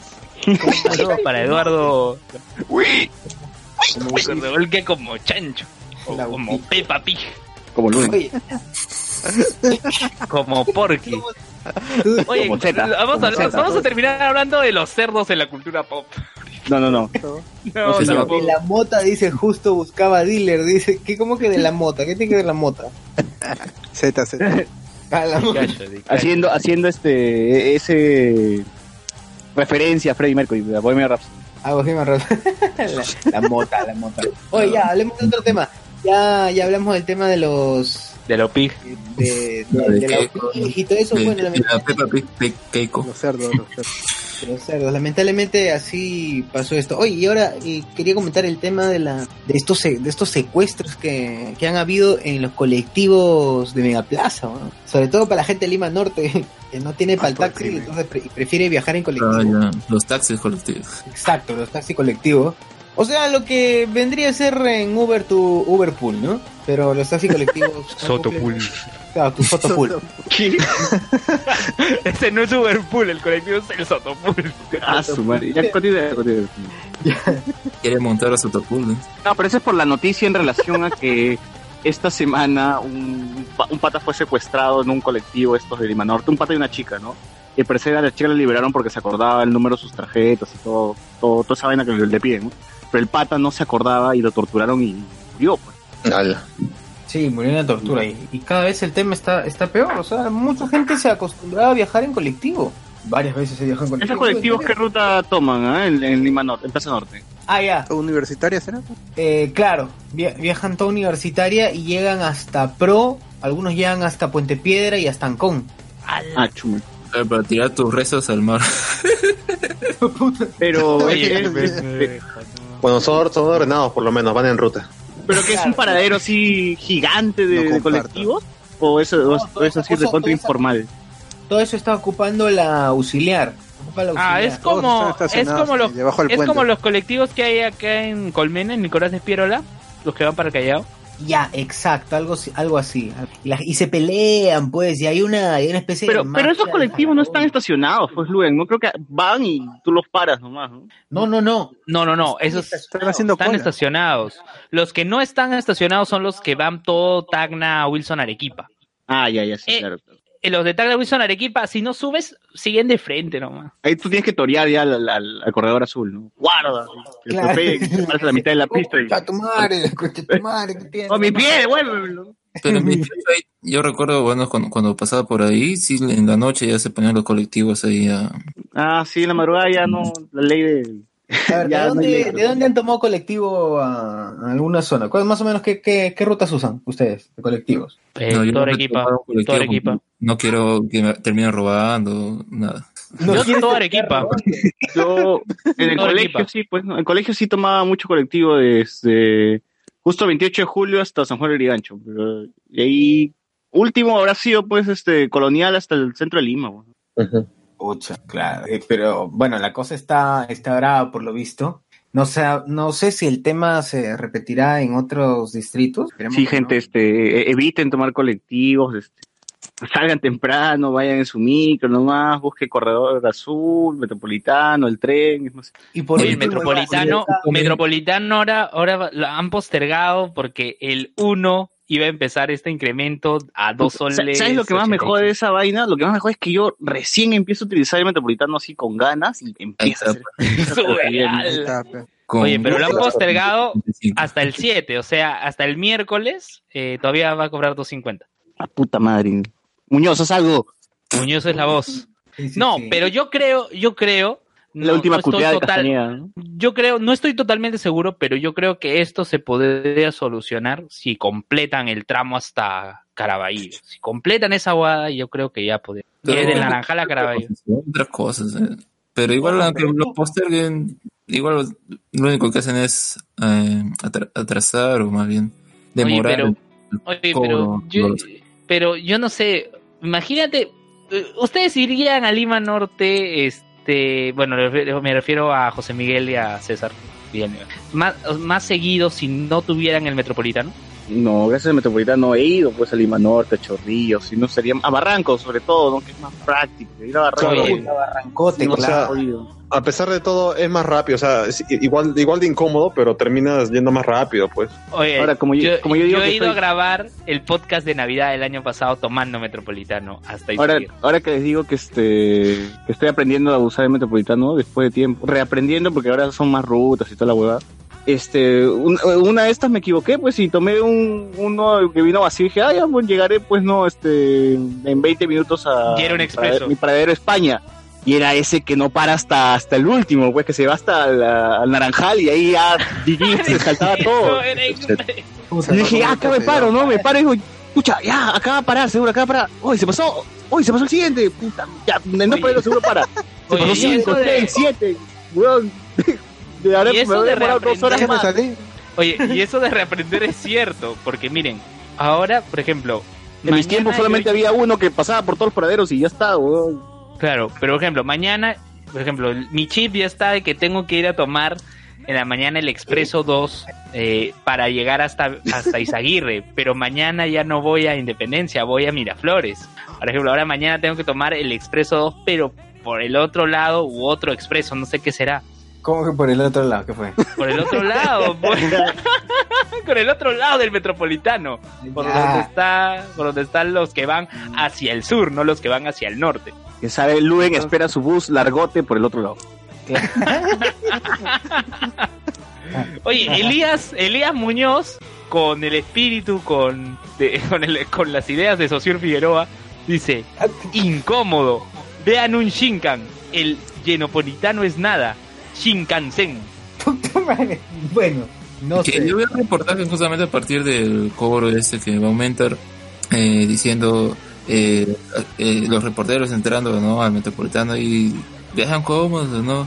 No, no, no, como la mayoría dice, pero eh, en realidad por más primer del mundo que sea el transporte, igual la gente, o sea, el transporte es abarrotado, igual los trenes, o sea, no, no es que porque va a ser necesario del, del primer mundo, va a ser. Que haya menos gente en los transportes, o sea... Sí, yo, yo recuerdo cuando salió el corredor azul que todos los periodistas, miren las largas filas Lucas que hay China. afuera esperando el corredor azul, que miren, no se abasto, ¿no? Todo para atacar a, a Susana, ¿no? Y, a- y luego, y la gente se acostumbró a hacer su fila por el, se acostumbró a hacer su fila por el corredor. Sí, pues. Escándalo por las huellas, la gente. Claro, la gente se escándalo por la. Y- igual el Metropolitano fue lo mismo, ¿ah? Cuando el presidencio mira que la gente se va a pasar por encima, no va a pagar nada, no va a haber control acá. Y al final no pasó Pero- nada. El, el problema es el problema es bien justamente que a partir de las quejas pues eh, digamos la autoridad municipal sea la que ay no nos están atacando nos están diciendo que está mal entonces vamos a cambiar vamos a anularlo vamos a que sigan nuevamente las en ese caso del, corredor azul no que sigan nomás no de acuerdo pero no se pusieron firmes y esa es la idea si vas a hacer una una reforma tienes que mantenerte esa reforma para que digamos con el tiempo el, el público pueda acostumbrarse al servicio y si quieren eh, llegar a tiempo a sus trabajos, estudios, lo que sea, pues entonces busca la información también de, de las rutas y todo eso, ¿no? Al fin y al cabo, bueno, vemos que ahora creo que es la única ruta que respetan más o menos que solo pasa el corredor, ¿no? Porque el resto está ahí por las puras, ¿no? O sea, igual pasa el corredor, pero pasan los otros carros, pasa la A ver, a ver, el, eh, Elías dice, las personas que se acomodan en la puerta, los buses están desocupados en el centro y nadie va. Sí, es una costumbre de estar pegado a la puerta porque dice, ah, si voy al, al centro, al fondo, luego cómo demonios salir. Pero miren, eso funciona estar en la puerta si vas a ir pocas estaciones, pero ponte que vas desde la estación central hasta Izaguirre o hasta Naranjal o al otro extremo hasta Pero- Matelini, pues Pero no vas a estar al es lado de la la misma puerta. gente, esa misma gente que pone el dedo encima de un dedo, pues, cuando le dicen, "Se- pon, bota acá, ¿no? Pon tu dedo acá. Exacto. Es la misma gente. Eso, pasa en el corredor, en el corredor azul, en el tren, en todos lados. Ya hay gente que, que le falta un poco de, no sé, pues, de humanidad. es la gente que, que le dicen la- los datos en Facebook y pre- igual le preguntaron ¿no? en los comentarios. Es el- Oye, a ver, ahí dice White. A ver, un paréntesis al tema. Dice White Hunter 3000. Saludos, gente. Seguí su recomendación de hace unos programas y vi Boya Horseman. Bueno, ¿quién lo recomendó? no, ¿Quién no, lo recomendó? no. No sé, ya luego dice, qué buena serie, entretenida y deprimente a la vez. Al revés. Al revés, bueno, creo que se Al revés. Pero bueno, ¿quién, bueno, ¿quién lo habrá recomendado? Carlos, otro podcast. Tal vez fue en otro Carlos, podcast. Carlos, creo que fue en otro podcast, no sé ya. José Com, viste todas las temporadas. Oye, ya José Com ya está chateando con el pata, ya. Bueno, Sí, ya, va- algo vayan más a- del metropolitano. No, algo que, más del quería metropolitano. mencionar sobre lo del colectivo. Quería mencionar sobre lo del cole- los taxis colectivos. Ya uno podría incluso decir, bueno, tomen su Uber, alguna de esas aplicaciones de taxi, pero incluso de esas son igual inseguras, como hemos visto caso en los últimos meses, ¿no? O sea, de verdad no hay, yo creo, transporte infalible para que uno viaje seguro. Ya ah, también depende de lo que lamentablemente le toque ¿no? a cada uno. El tren, pues, no, el, el tren es seguro, menos que haya alguien que se quiera lanzar a la... a la- Por El ahora. Oye, una vez un venezolano se lanzó Sí, sí. del- del tren. Puta, y era tan salado que no murió. De verdad, no murió, Pudiera ser sobrevivió. Y yo no sé cómo sobrevivió, si creo que en el video se veía que uno de los, o sea, su cabeza terminó en uno de los rieles y justamente pasó tren, entonces cómo tiene la cabeza, de titanio, adamante. Titanio. Sí, parece que sí. Bueno, otro tema, otro tema. Bien, a ver, el golpe. Chicos, ¿alguna vez ustedes han comido golpe? Claro, chocolate. que Claro. ¿Todavía venden no? Y ahora hay el golpe Max, que es mucho más largo. Ah, sí. Puta solito. Oye, pero es verdad. Tu, chocolate, tu pieza de chocolate larga te gusta, Luis. Quiero decir que golpe. Mira, y por lo veo con, y por lo, por lo que veo así medio, medio también chancrosa también, ¿no? Con, con granos, con granos, ¿no? con herramienta. Yo debo decir que cañonazo mejor que, que no cañonazo que estoy hablando golpe mejor que cañonazo porque no sé al menos a mí no- yo, yo prefiero ¿Se acuerdan de tuyo? Tuyo también era bueno. Tuyo todavía existe, weón. ¿Sí? Claro que existe, weón. No, ¿dónde Ya no lo veo, ya no veo por, por las tiendas Mira, tuyo. Sí, el ¿Sabes? día A ti te vencido, pero... Oye, el día que grabemos el podcast de, de fin de año, ahí te voy voy a traer tuyo. Para que- Uy, va a tener tuyo, dice. El tuyo va a ser todo tuyo. va a decir. Qué forchi. que lo leo Luen, Luen Mercury. Luen dame lo que Mercury. Sidoso, te sidoso. El Elliot. Elliot con bigote. Elliot con bigote. Ya, eh, ya, sigamos hablando. ¿Cuál es el? Ya pasamos a. el golpe pues ¿Qué- Ah, verdad, el golpe. Es cierto. Carlos dice saludos viejos lesbianos. Oye, entra a la conversación. Carlos, entra a la conversación, por favor. No sé qué, qué es lo que te pasa, señor. Luen dice clásico, lo que, clásico. lo que se Luen, lo que se ve, lo, lo que se ve no se pregunta Mendoza. por eso no comparto Por eso no comparte. No comparto. ya, continúa. ¿Qué, eh, qué- qué es lo que, ¿Qué es lo que pasó? ¿Qué, ¿De qué golpe se está hablando? El golpe y Vizcarra. ¿Qué es lo que pasa con Vizcarra y el golpe? Bueno creo que desde el sábado no había un rumor en la tarde que este domingo Un rum 4 rum. de septiembre iba a haber un golpe de estado pero bueno eso era nada estamos acá en vivo y Oye, pero los argumentos de Barba, ¿no? De decir que acaso para que haya golpe necesitamos tanques, ¿no? Y ya las acciones del presidente, eso es un golpe. Pero Barba. Tratando de justificarse, estamos en el golpe pero Puta, pero barba. cuenta. Oye, y Alan retuiteó lo de Barba y dijo, ese es un buen análisis. Ah, su madre. Eh, weón. Alan, weón, mira esa. O sea, ya se descalificó por completo el comentario con la aprobación de Alan. pues. Sí. Disculpa, inhalo pintura, weón. dijo que fuera de barba ya es suficiente para no hacerle caso a ese señor claro, ya. Puta Pero yo barba. creo que el golpe sería que ya ahora parece que la mira de Domingo Pérez está en, en Alan García. Así que tal vez cuando caiga ese sea el verdadero golpe. Todo lo vamos a sentir, ¿no? Claro. ¿Cuántos grados de Ritter será? Pero De César Ritter. Puta madre. Imbécil.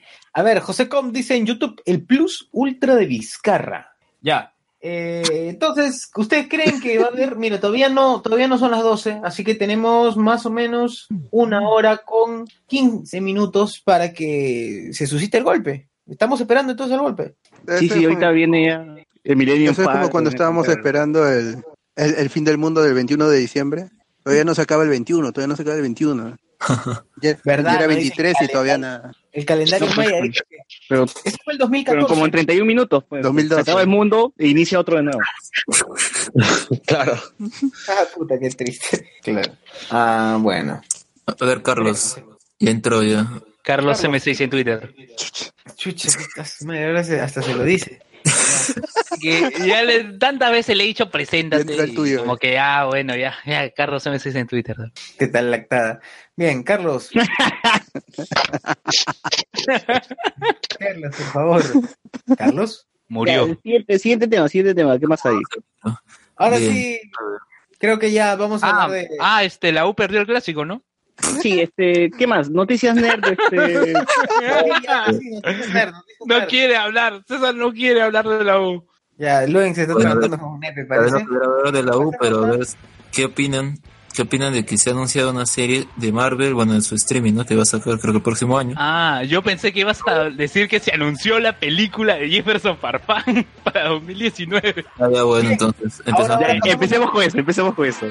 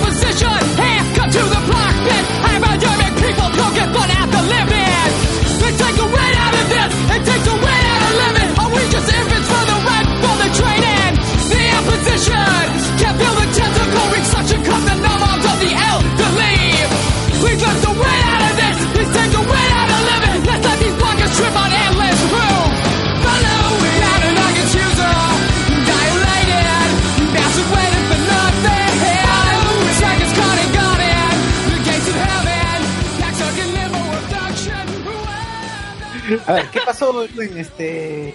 Mira, yo, yo pensé Ya. que la, la película se va a llamar JF, ¿no? Yo pensé, faltaba la JF la foquita. J- JFK. Jefferson Farfán Kennedy. Ya sabemos cuál es el estilo. O Jefferson Farfán La película, no, la película se llama JF la foquita. Oye, pero ya, pero desde acá exigimos que Martín Farfán sea Jefferson Farfán. Oye, Jef- eh, Jefferson Farfán, que Martín Farfán actúa bien, ¿ah? Lo he visto actuando en una serie del 4 y está bien, está bien. Oye, incluso actuó en, en Al fondo hay sitio también. Y en una novela vieja también. de- Sí, Próximamente en un podcast de Martín Farfán. Podcast Martín Farfán con Martín Farfán de invitado. El Getaverso. La bembolé, la bembolé. La, la Bembolé, el Bembaverso.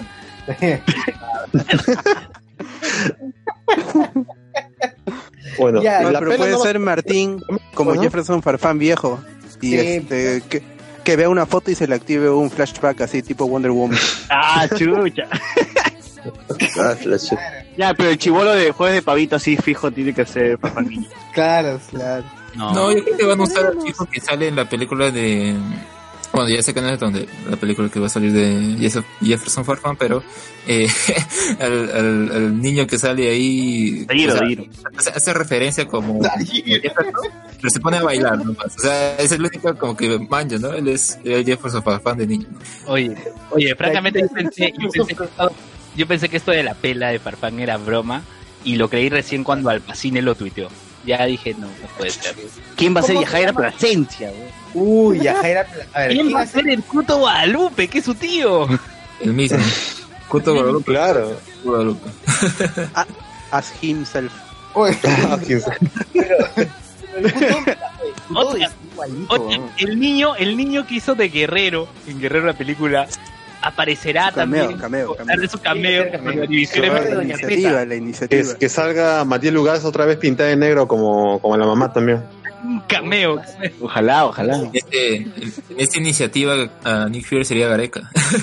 Claro. Más betún. Los conoces desde niños. porque- Vine a hablarte de la iniciativa. de, de la iniciativa pensada. 18. La iniciativa.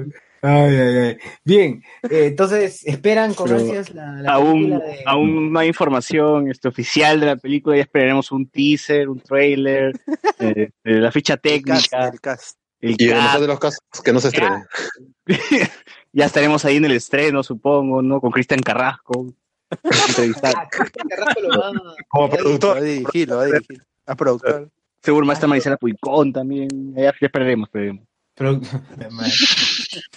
Marisela Puicón, ¿que ¿de qué va? Ah, Marisela Puicón puede hacer de, de Yajaira. ya, Jairo. Oye, Oye, ¿quién sería Melissa Klug? Melissa Klug. Melissa Cruz, oye, 15 días, Menelo. Pucha, no sé, no se me ocurre nadie, no se me ocurre nadie. Ella misma, ella misma. Claro, no está tan. Tampoco tuviera 50 años, pues no. Ya, Fácil. oye, Pero ella misma. Oye. Hay un comentario, dice Gerardo246. ¿Para cuándo un programa sobre placeres culposos como el de esos pastrulos de Tubi Gay? ¿Los de quién? ¿Qué? De dos viejos. Ah, ya, Ah, be gay, pues en inglés todavía este conche. 2BK, porque él le dice 2BK, pues por eso, por eso Pues, Ah, lo dice así. Los viejos kiosqueros, pelo huevo. Ya, placeres culposos. Power Rangers. No, no digo, ¿para cuándo un podcast dedicado solo a placeres culposos? Algún día, algún día, algún día. Algún día. Pero si ya tenemos bastantes pro- eh, programas de placeres culposos, ahí está la Pero ninguno, pero ninguno con el título, ninguno con el título placeres culposos. Dice dos viejos que dice. Yo creo que, Luen, ¿por, por? Luen, ¿por qué no haces un repopé de placeres culposos? Podcast placeres culposos. creo que Sebastián dos viejos. No, digo, Eso es lo que puso Sebastián Ganto y lo ha retirado, por si acaso, que quede claro. ¿ya? Ya lo vendió ya. Eh, puso señor, estaba ahí en YouTube, dice mensaje retirado, pues, él mismo lo sacó. Bien, eh, Sebastián, esperan con ansias la, la película eh, JF. Yo creo que deben inventarse una palabra para que sea el acrónimo JFK. JF The Farfan. No. ¿no? Sí. De Bemba. Esperemos de- entonces que, que confirmen quién será el, el- el protagonista, tal vez Diego Boneta, ¿no? ¿Quién sabe? Claro, con Betún, no digo boneta con Betún. pues. O va a venir Luis Miguel. Oye, Diego. Boneta o Luis Miguel. No, Luis Miguel Real va a venir. Nah, Diego Boneta. Luis Mi- Luis Miguel Yo quería el de la serie. es que lo dejaron mucho remojando en agua y está. Puta, lo dejaron remojando agua. Claro, toda su cara parece. No, no sé si se habrá hecho algo o, está, o debe ser porque está muy gordo, pero se ve bien. ¿Qué otra noticia? ¿Qué otra noticia? bueno, ya. La serie es de Marvel que va a salir sobre Capitán. Capitán. estoy hablando. Ah, Falcon y Winter Soldier para su servicio de streaming. Eh, bueno, ah, lo que se puede suponer de eso es que obviamente los personajes van a sobrevivir a Infinity. A- perdón, que estoy hablando, Avengers 4, pero eh, uno podría pensar, ah, entonces como de seguro muere el Capitán América, ¿no? Alguno de ellos dos va a tomar su lugar, pero si va a ser una serie, ¿creen que sería tal vez esta en la que, digamos, se decida quién va a ser su sucesor? No, va a ser, lo van a mandar a series tipo Colson, weón. Lo van a, los van a revivir a los dos con el proyecto Tahití y esto. Claro, Ya, todo- con, con la arenita, con la arenita. Yo imagino que esa sería la trama, la verdad, ver, quién sería el reemplazo de- del Capi, porque mm, la verdad a mí no me hypea mucho una serie de Falcon con, con Bucky, A mí tampoco. pero, mm, o sea, de todas las que han lanzado, como las de, bueno, las que están pensadas, como la de Scarlet Witch o la de Loki, esas sí me resultan, no sé, pues llamativas, pero no sé, la única forma que una serie así jale gente es que de verdad se decida quién va a tomar el manto del capitán nada más. Pero ya, pues hay que esperar nada más. Esas, esas cosas, esos anuncios tal vez ni, ni llegue a hacerse, ¿no? Como Inhumans que debió estrenarse el 2 de noviembre de 2018. Esa serie de basura. No, iba a ser la película de Inhumans el 2 Claro, de la, la película de Inhumans hemos perdido una, una gran oportunidad. Pero bueno, así lo decidieron. Y, a- y ahora no va a salir película en unos 40 años como mínimo. De Inhumans. No, ahora menos que vuelven los X-Men, peor todavía, pues, ¿no? Bueno, Sí, solo pues. una Inhuman saldrá. Miss Marvel. Ah, Miss Marvel sí. O sea, ah, ¿va a ser considerada Inhuman? No creo. Supongo que sí. ¿O no? No, no, mutante de frente. ya. Sí, de frente ya. No, no creo que quieran jalar la carga de inhumano después de esa serie asquerosa. De seguro lo van a decir en el cómic. ¿no? Ella eh, siempre cómic fue precuela. mutante. Siempre fue mutante en los cómics. Siempre fue mutante. Puta madre. También va a haber serie de, de Scarlet Witch, ¿no? Dice que Vision también va a estar ahí. Así. Claro, puede ser escenas en la cocina, o puede ser un sitcom, weón. Tranquilamente. Cocinando con Vision. Cocinando con visión. ¿Y Wanda? Paprika. paprika. Claro, diviértanse hoy con... Haciendo una, la versión, este, la versión Marvel de mi madre cocina mejor que la tuya. Mi, mi robot cocina mejor que el tuyo. Claro. Friday cocina mejor que la tuya. Sí, cosa. Ya, no, Con ya. Don Pedrito ahí, su cameo. Matrimonio con Vision, dice. Qué bueno. Two and a half Vision. Podría ser, podría ser. Oye, regresó el, el- hablando de Vision y todo eso, regresó el Tony Stark mexicano, ¿no? Uy, regresó este. Ledesma. Nome deporte, señor Antonio. El señor Antonio regresó. Ah, sí. Oye, Tuvo el freaky. Claro, y ahora hay un, hay un Tom, Tom el holandés, ¿no? Claro, ese es Tom el holandés, que es un, ¿qué será? Pues, ¿no? Un- Debe ser un, debe ser un meneco rubio que ha venido y ya, pues, se parece. De corre. Claro, como que al gringo Carl le digan gringo cuando es de Sudáfrica. Claro, le dicen gringo. Card. Pues Justo, justo hoy día una página que ha participado, una página que vende polos de cómics, justo logró hacer un video con el doble de, de Tony Stark, de Tony Stark.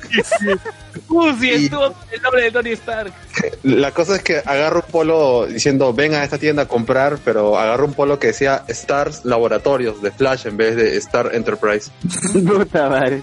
Así que cometí un pequeño error el pobre. La K, faltaba la K como en, en la película de la foquita. Claro, JF. De repente quiere deslindar con la señora K y omitió y puso Star, ¿no?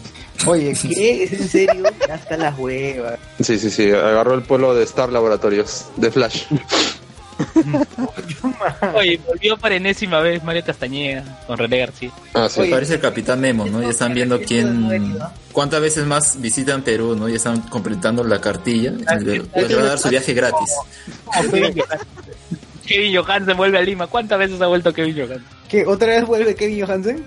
No, weón, digo, que vuelve sí Mario vuelve. Castañeda y así vuelve, no, que vuelve Mario Castañeda, vuelve tantas veces a Lima como Kevin Johansen.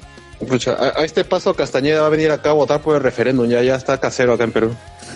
Doble nacionalidad que sea. Y Adolfo, ¿Por no por no, de la. Mario Castañeda debe, debe estar viviendo acá, ¿no? Debe estar viviendo acá en, no sé, en alguna zona del centro de Lima. para- porque mucho viene, mucho viene. En, En Arenales. Tener negocio. El colchón de Arenales. Está lavando. En el sótano, ¿no? Está lavando. Está viviendo. Duerme en el de colchón en internet. Arenales. claro, alquila, claro, alquila, alquila cabina, hace locuciones. Graba saludos, graba saludos. Enseña en Chaplin, enseña, enseña- Enséñale a Chaplin. Ese Black, taller de, taller con. Oye, pero bueno, mientras, que sean felices mientras les dure, ¿no? ¿Qué paja? ¿Qué paja eso? Otra noticia, otra noticia. Qué chévere. Bien, ya que estamos hablando de Marvel, la actriz de 13 razones por... O sea, bueno, no es que sea rumoreado, sino se ha confirmado que ella está en- ah, va a aparecer en, algún- en la Avengers 4. Pero lo que se ha especulado durante todos estos días ha sido justamente qué rol va a ser. Unos dicen que va a ser de hija de, de, de Scott Lang, otros dicen que tal vez va a ser de la, la- la- Sí, el legado ¿no? de Hawkeye. ¿Qué Ah, otros dicen la Stark. hija de Tony Stark. ¿Qué cosa quieren hacer? ¿Que Thanos se suicide, algo así? Ya vas a para mandar sus audios. Le va a dar audio para Thanos. Te va a mandar audio Thanos, weón. Thanos Dimension Z. Graba, sube su podcast a, a Evox. Los audios de los Avengers le va a pasar para que sienta pena. 13 podcast, ¿por qué? Sí, ese Vision me acosaba, ¿no? Se metía a mi cuarto sin, sin tocar la puerta. Claro. se metió al cuarto a sacar la puerta. Ese bicho me metió su cable, me metió su RJ45.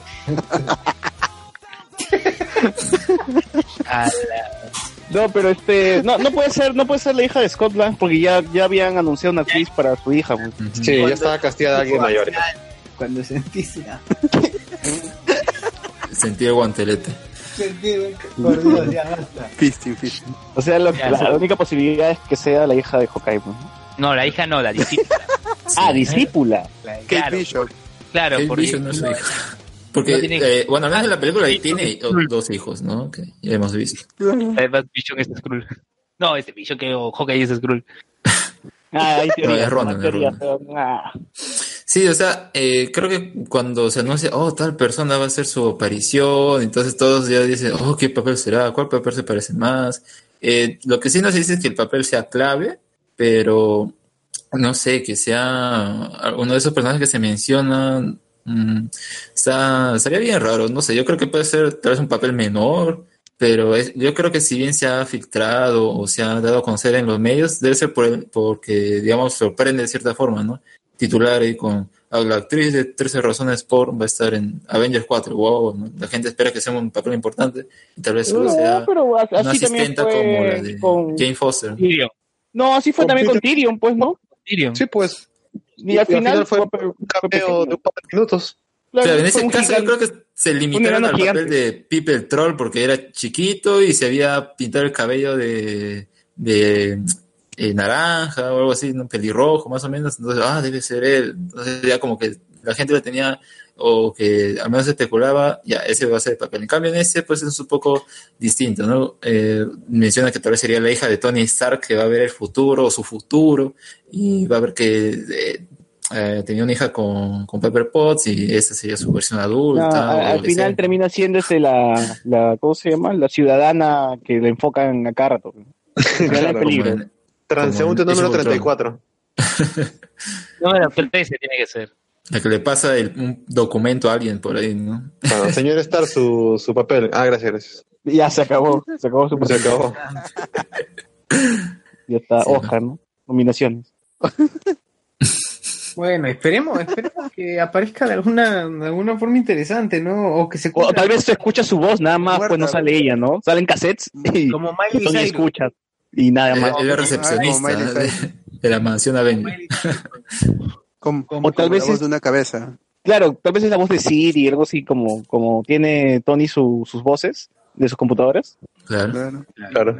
¿Cuándo se estrena el primer tráiler de Avengers? Bueno, debe ser en estos ser dos mes, meses. ya, Sí. Pronto. An- Antes de fin de año mencionan que ya va a haber el tráiler, así que ahí sabremos el título, pues se confirma, ¿no? Si va a ser Annihilation o no. Porque, bueno, hay, hay fuentes que dicen, no, si va a ser Annihilation y lo ponen, pero eh, no, no sé, siento que quemaría rápido el nombre y si bien no tendría nada que ver con ni el evento ni nada, pero ah, creo que va- sería pero es que es, es raro, porque en Avenger 3 ya como que se exterminó, digamos, la mitad de la población en el universo y aniquilación, pues que o sea, ha exterminado La mitad. La, la- la mitad de la mitad, no sé, o sea... No, Avengers es personal. Esta vez es personal, sí. Todas. la clásica, la clásica. Claro, claro. O Avengers contraataca. Avengers. Avengers 4, ya fue ya. Claro, Avengers 4. GG. GG. Sí, Avengers pues, 4, qué triste. Eh, en, YouTube, en YouTube dicen que, que fue de, de Pepper Potts con el traje de Rescue. O esa foto era real, a mí me parecía bien falsa. No, sí, sí es firme.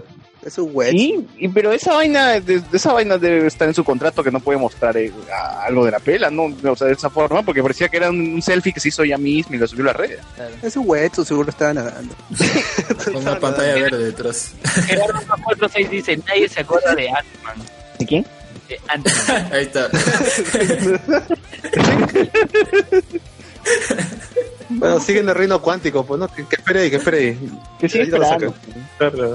Bueno, se había filtrado un póster con, con figuras que se iban a lanzar y se veía un prototipo de esa armadura de, de Rescue, así que eh, tendría sentido de que esa foto fuera totalmente verdadera, pues. Igual hicieron el guiño en Iron Man 3, ¿no? Entonces, No, es más, la misma Winnet Patrol le preguntaron ahí si iba a volver a tener una armadura y en un programa estos Day Night y dijo que Hajime, sí. Hajime. Claro, Hajime dijo, sí, sí, me voy a poner un traje de todas maneras. En- ¿Cómo se llama? En peluchín. Cuentan nadie. Con, con Carlín, con Carlín le dijo. Cuentan. Eh, Henry Spencer, ¿no? Henry Spencer. Claro, extraordinario, extraordinario. dijo. En la habitación. Con Curwen. A Curwen le venga lo posible. Claro, A Milagros Leiva. en la mañana. Enseñando las pruebas del- de la caída del, gobierno del mal. Enseñaron las pruebas de la armadura. Miguel Moscoso en YouTube dice Avengers 4, más Avengers que nunca. ya, compro. Mí normal. Avenger Plus. Avengers 4 Age of Thanos, pero así original. Totalmente. Ahí pasa. Ahí sí tendría sentido que se llame Age of Thanos, Age of, o sea, si Ultron Un hubiese cagado a la gente, hubiese tenido sentido. La era 40 minutos. Sí, sí. ¿Qué más hay? ¿Qué más hay? A ver. ¿Qué otra noticia más? Ah, dicen Bueno. que murieron todos los personajes de Super Smash Bros. menos Kirby. Eh, otra cosa. Kirby, pues, esa pelota rosada. Ya, pero otra cosa. Que todavía no lo juega, todavía no lo juega. Bien, eh, Henry Cavill salió su primer video, bueno, un teaser. Ah, verdad, La el Tony gente que, que quería ver oh, cómo se va a ver este señor Legolas, en el papel de. Gerald de Rivia. Bueno, Gerardo Rivera. parece, parece un Targaryen, la verdad. De los ríos. Oye, pero bien parecido al, al del Joker, ¿no? Con, con la tablita ahí, solo faltaba la canción nada más. Quisieron hacer lo mismo. Hoy no era Raiden de Mortal Kombat. Quisieron hacer lo mismo, pero pucha, le salió bien, mon. Que Henry Cavill. pues. No, pero Claro. ¿qué, va a hacer? No le van a poner música y se va a poner ahí a actuar Claro, pues, siniestro. la- ¿no? las canciones de Witcher, pues, y aparecía.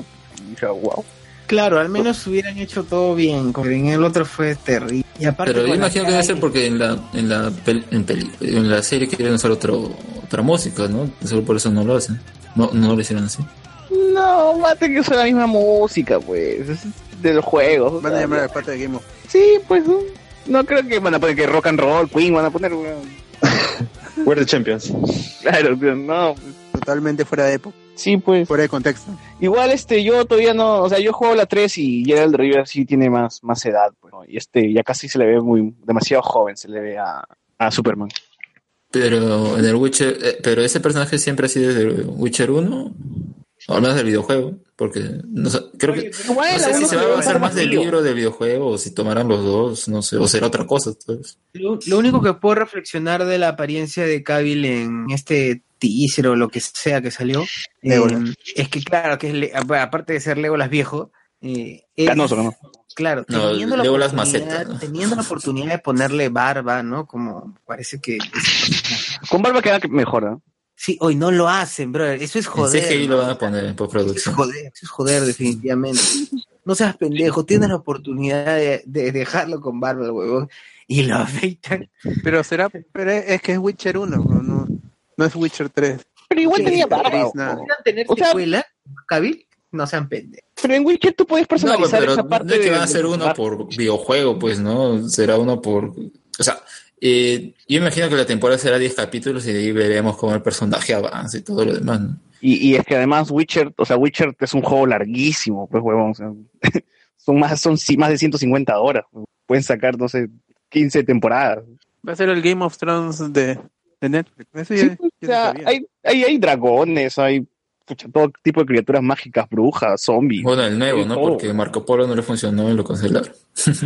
Con esto, con esto y con la Uy, ¿Qué está soplando? ¿Qué pasó? Alguien explotó. A lo lejos la Fue el aliento del dragón. Un soplanuca. bomba nuclear. ya, oye, em, pero esto de que The Witcher puede ser una Game of Thrones de Netflix, ya, y, y sumado a la noticia que posiblemente Superman va a dejar de ser, o Henry Cavill va a, va a dejar de ser Superman. sí, ya, No, mira, ese, ese rumor ya me parece estúpido porque es al mismo tiempo con el de Batman que cada rato porque lo ven acercarse al estudio. Oh, no, está saliendo del estudio. Oh, no, que no. En serio, ya es. No sé, están psicoseados tanto los detractores como los que están a favor de las películas de DC y estos personajes que no, no sé, y al mismo tiempo es porque quieren vender titulares. Entonces, pues, cualquier cosa, cualquier movimiento que hacen, se tiran un pedo, pues move- ponemos ahí, oh, Batman se tira un pedo. Entonces, no sabemos si va a estar en las secuelas de. El pedo, el secuela del pedo. Espinos del Batman, pedo. Batman Pedo, el pedo. el pedo. pedo maravilla. A ver, José Cacón dice, la serie de The Witcher se basa en los juegos, en las novelas. En el primer juego, que no aguanta el paso del tiempo, esa vaina es más joven, dice. Pucha, yo no sé si la novela es más conocida, pero yo sé que en, en Polonia están orgullosísimos de Witcher porque es como que no, no- los polacos no tienen ni mierda, por eso este, premian a Witcher, hacen su, su, su día. Es la cagada esa vaina. Están así Los orgullosos de- del juego. Mírala, que si algún momento este si algún momento César tiene re- eh, relación con alguna empresa polaca que escuche esta parte ¿eh? los polacos no tienen ni mierda así de- Es como si Perú premiara a Crazy Combi por, por su creación. Sí, alucina. zombie? Así, hasta, hasta ahí han llegado, weón, que los weones Como patrimonio contra, claro, recontra orgullosos de Witcher, weón. Pero Le regalaron a Obama un disco de Witcher. ¿es así tan mala para considerarla una crazy combi? Dice, No. sí.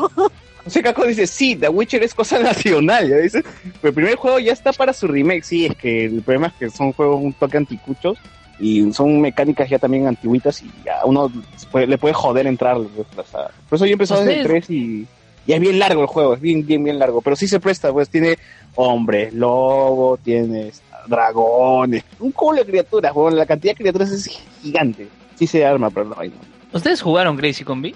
Sí, claro. Sí, claro. Pero el de Facebook, Sí. ¿no jugaron eh, No, pues, no, el que se El de verdad, pues, el de verdad, el pisa pisa. El, el de verdad. Pisa, pisa, Pizza, pizza. Es Que tenías una tu cuenta. Sarita. Que dame, tenías tu dame cuenta, Tu cocona. dame, dame, dame. dame. que te creas tu cuenta, pues, como un gambao. Ah, hay uno que se creaba como Gambao. Caibo, Caibo. Y Claro. claro. el de Caibo. Y tenías tus plantillas, tenías al, al Chama.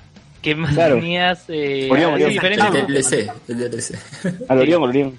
Claro, y ya no era Dame tu cocona, sino eran varias bandas peruanas que tenías ahí. La Sarita. Claro, sonaba este, Guachimán, Guachimán sonaba. ahora sonaría Yosimari Suyambu No, Daniel Arancourt. Tecno, Daniel Tecno. Tecno noventero. claro oh Mr. Bane oh Mr. claro Claro, claro.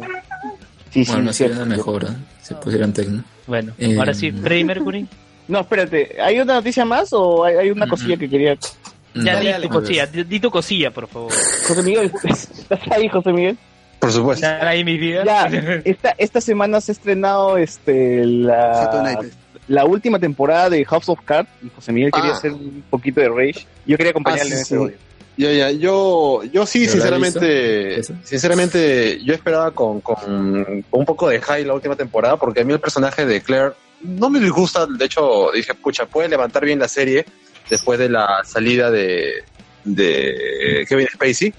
Y, y la serie arranca decente, el segundo capítulo levanta, y de ahí comienza un problema que es esto, un montón de subtramas eh, en la temporada. Eh, bastante presencia de Claire, pero no para bien, porque a veces... Yo, yo veía partes de Doug en, con, en terapia.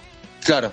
No, O eso sea, es para que no, para que su confesión es como, como que no afecte la, lo que, no, no, me- no sé si, no sé si era Underwood, o sea, Frank o a Claire, pero querían que él se quede ahí, ¿no? En el, en este, Pero, pero ¿por qué? Es, eso es lo que hasta ahora no entiendo, porque el pata ya había cerrado su trama de, de acosador como Luen, le habían golpeado, se había quedado así en coma, ¿no? Y lo revivieron así mágicamente, todo eso. ¿Pero para qué? O sea, ¿Qué más hizo en en, las otras temporadas que no vi? En el capítulo final de la, la anterior temporada, prácticamente lo estaban vendiendo como el chivo expiratorio. Y como que quedaba ahí. Eh, Claro, y ahí lo y- como que quedaba esto, pero lastimosamente acá esta temporada ha estado, ahora está en terapia, eh, parece que no, no, ha, no ha habido una culpa mayor y el problema con la temporada, de verdad que yo ya la acabé, ya terminé, es que quiere hacer un montón de cosas que la verdad ni siquiera son muy interesantes que digamos y tiene un final, no sé, a, a mí me ha parecido recontrapresurado. Bastante- ¿Final abierto o cierre total? no, no, no, no, no cierran nada, ese es el problema, de verdad no cierran Final nada. abierto. Final abierto. Y, y, y lo peor es que prácticamente se, se va a declarar una guerra entre países y queda así, o sea, queda así como que, que- como que nada más, o sea, Pero tal vez saquen un spin-off de, de una guerra en Estados Unidos versus Rusia y, y Claire este, salga ahí en cameo. Presidenta, No, no sé. tengo que hacer algo. El botón. no, es que de seguro, a ver, es que lo, yo solo he visto el primer capítulo, el primer capítulo es una mazamorra porque todo, a mí me molesta que rellenen la mayor parte del tiempo del capítulo con esas partes así que es- transcurre lento, como que hay acá, entonces, ah, se nota que no saben qué hacer y están, están, re- sí, están rellenando tiempo, no, es que ya lo llevan a la enésima potencia de eso. Eh, pero el punto de la trama de Frank Underwood no era necesariamente llegar al poder, sino era llegar al poder y, y- y hacer historia. ¿ya? Eso es algo que han perdido con las temporadas, al punto que de verdad ni sabían cómo llegar a La eso. serie debió acabar en la segunda temporada con Frank siendo presidente. Pero es que no- así no llegaba siendo lo, lo que quería. Entonces, es que la misma serie se ha puesto la traba de hacer eh, la meta del personaje, como digo, marcar historias, o sea, pasar a, a la historia. eh, y acá, bueno, eso ya había ocurrido con JFK, que habían tomado su, su, su cargo, su, su pero, pero acá el, eh, el personaje en las otras temporadas se pierde eso se pierde eso y al final es como que vamos con intrigas políticas, por aquí, oh, Fran se vuelve más amenazante y a, esa, y a estas dimensiones que al final queda como que, wow, va a haber una guerra, tal vez esa sería el, el, la- el- el hecho que al menos Fran quería que pasara la historia, pero acá lo sume Claire, imagino, ¿no? ¿Quién No, es lo que...? o sea, ni siquiera eso, ¿ah? porque la trama principal, eh, cuando los últimos dos capítulos, es una pelea entre todos. O sea, ni siquiera hay una, una pelea. Battle Royale. Un Battle Royale. ni siquiera sé por qué se pelean, o sea, es- O sea, o sea sinceramente se están, se están peleando por, por, por- no sé, parece que le hubieran robado la, la, la mandarina de la lonchera a uno de, así como en el colegio y está picón. Así de simple. Mal. O sea, Ya, pero dinos la carnecita, dinos la carnecita del asunto. ¿Cómo se muere Frank Spoilea, Underwood? Ya, durante, durante las, los primeros capítulos se menciona de que Fran muere de causas naturales de un infarto y, es, y que muere en el puerto que fácil. Claro. Eh, hasta ahí obviamente uno dice, pucha, ya lo han matado de una manera bien monce, pero bueno, ya.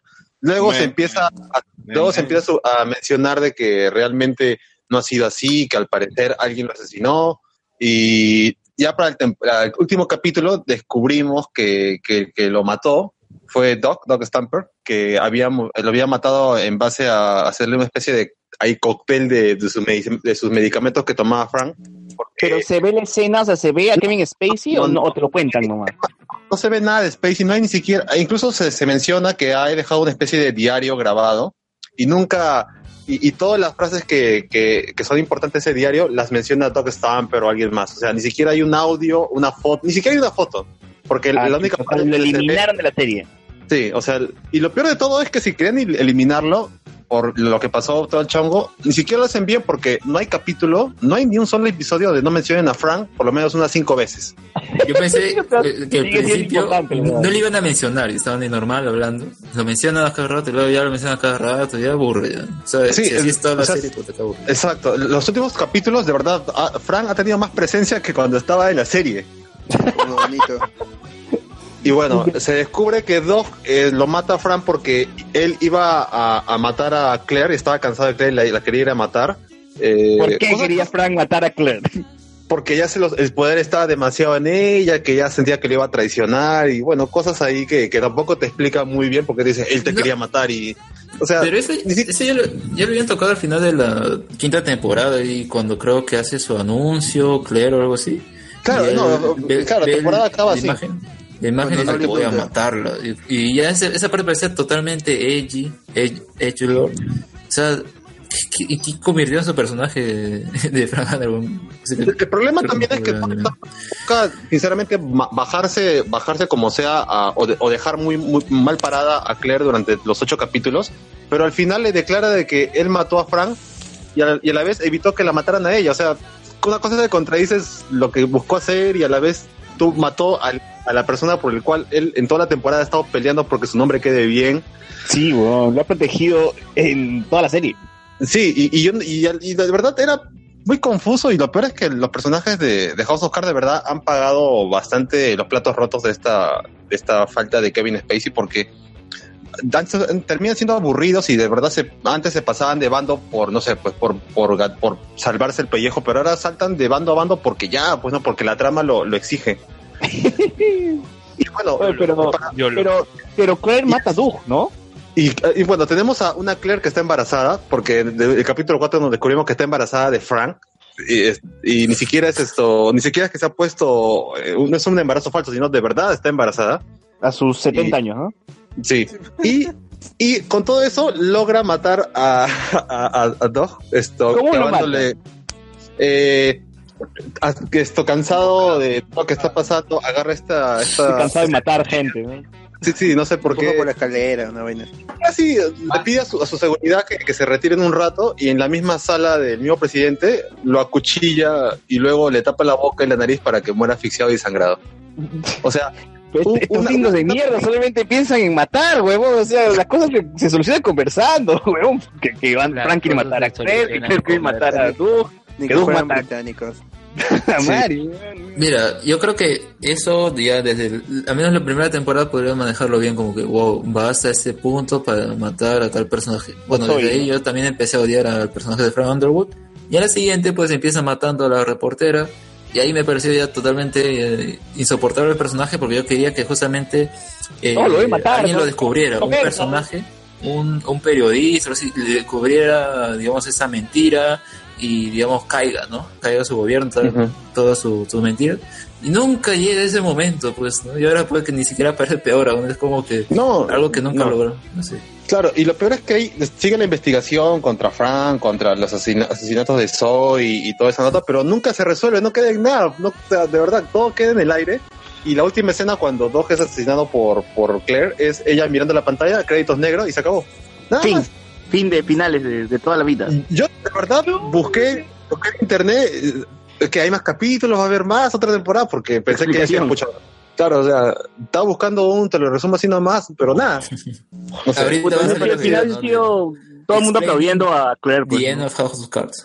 De verdad, o sea, qué pena que la serie, que de, de por sí tenía ya un par de temporadas triste. bastante flojas, termine de una manera tan, de verdad, tan tibia, Ah. ni siquiera tibia, de verdad, realmente aburrida y, y que se nota que la presencia de, de Kevin Spacey, de verdad, era necesaria ahí.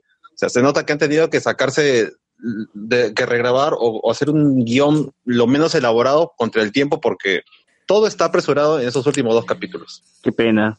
Qué, pena, qué triste.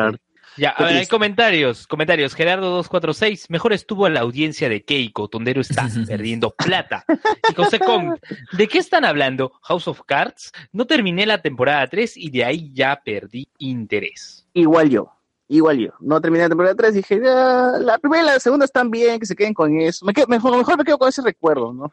Para mí acabó cuando Kevin fue presidente, así que ya está. Ahí cierro yo. Bien. Bueno, otra serie, mira, ya justo se ha dado en esos minutos que estamos grabando, ya que en el capítulo anterior comentábamos sobre que Rick Grimes murió y qué pasará ahora. Ah, ¿qué pasó con Rick? ¿Qué fue? ¿Qué fue? Se anuncia que va a haber un sueño, ¿no? tres películas de Walking Dead ¿Qué continuarán habla? la historia de Rick Grimes. Sí, no ha muerto, solo se ha ido a la pantalla grande. No, no, aguanta, aguanta. Pero sí, yo le he visto muerto, güey. ¿Qué pasaba el capítulo de hoy? A ver, a ver, vamos a ver. La No, pero hay que que, esperar, hay que esperar que alguien que haya visto el capítulo nos cuente, pues, este, pasó eso, pasó lo otro. O, o sea, el último que había sido el personaje que había sido atravesado por un fierro, ¿verdad? Por un. Claro, y el algo así, siguiente ¿no? capítulo iba a ser su despedida. pues. A la mierda. A ver, acá dice, eh, puede que la historia de Rick Grimes haya llegado a su fin, pero eso no es todo, pues se ha dado a conocer que eh, Andrew, Andrew Lincoln protagonizará una serie de películas hechas para la televisión. Ah, ya, no ha ido a la pantalla grande. Ah, Bueno, y va a ser para ¿no? ¿Cuánto AMC, casi? Estados Unidos. a revivir como zombie, pues, esta vez es personal. Dice, en el más reciente episodio de la serie, el personaje estuvo al borde de la muerte, sufriendo en el Al camino una serie de borde. experiencias que lo llevaron a confrontar a personajes muertos, como Shane, Harrison, ya. Eh, Bueno. Sin embargo, la historia en definitiva dejó la puerta abierta para su regreso, luego de, de volar un puente lleno de zombies para proteger a sus amigos y familiares. Su cuerpo al borde de la muerte, de hecho, fue encontrado por el personaje, quien los salvó subiéndolo a un misterioso helicóptero que lo llevó con rumbo desconocido. Estás pendejo. Llegó a su ese helicóptero planeta. de la nada. La, la serie posteriormente concretó un importante salto de tiempo de varios años para presentarnos a Judy, la hija de Rick, ya con suficiente edad como para disparar y matar zombies. Salto O sea de que tiempo. la serie actualmente va a ser un salto de tiempo y va a seguir la con. Ah, la mierda, qué cara. Con Judith Grimes. Y vos, bueno, eso, cómics, eso pasó ¿cómo, en el cómo, episodio. cómo quedó en eso? los cómics en otra, en los cómics en otra. Ches. Sigue vivo Rick. Ya fue entonces. Ya GG con esa serie, está cagada. Los cómics ya, ya se curó, ¿no? Ya se curaron todos. Los cómics se curaron. pues. En los Ah, cómics Freddie Mercury resucita. ¿no? Freddie Mercury trae, trae la, trae, la, trae la cura. Y, y salen cantando. Y ahora sí pasamos a hablar Ahora sí, de Elliot con bigote. De Bohemian Rhapsody.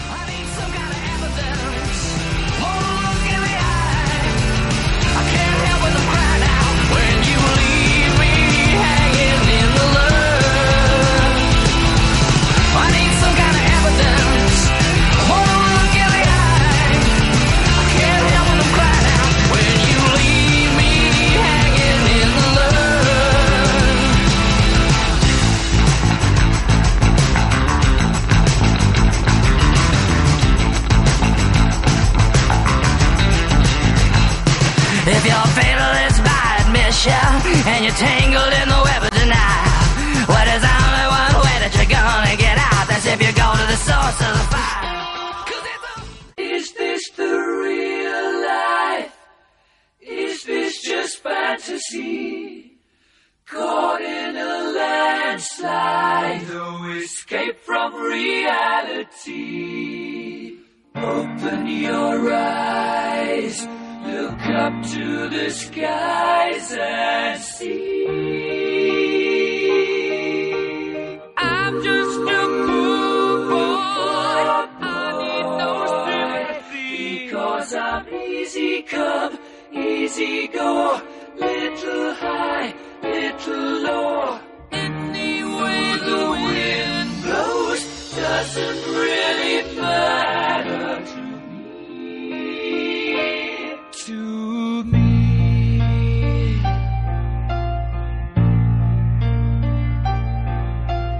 Mama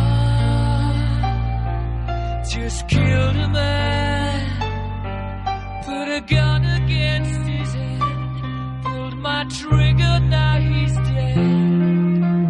Mama, life had just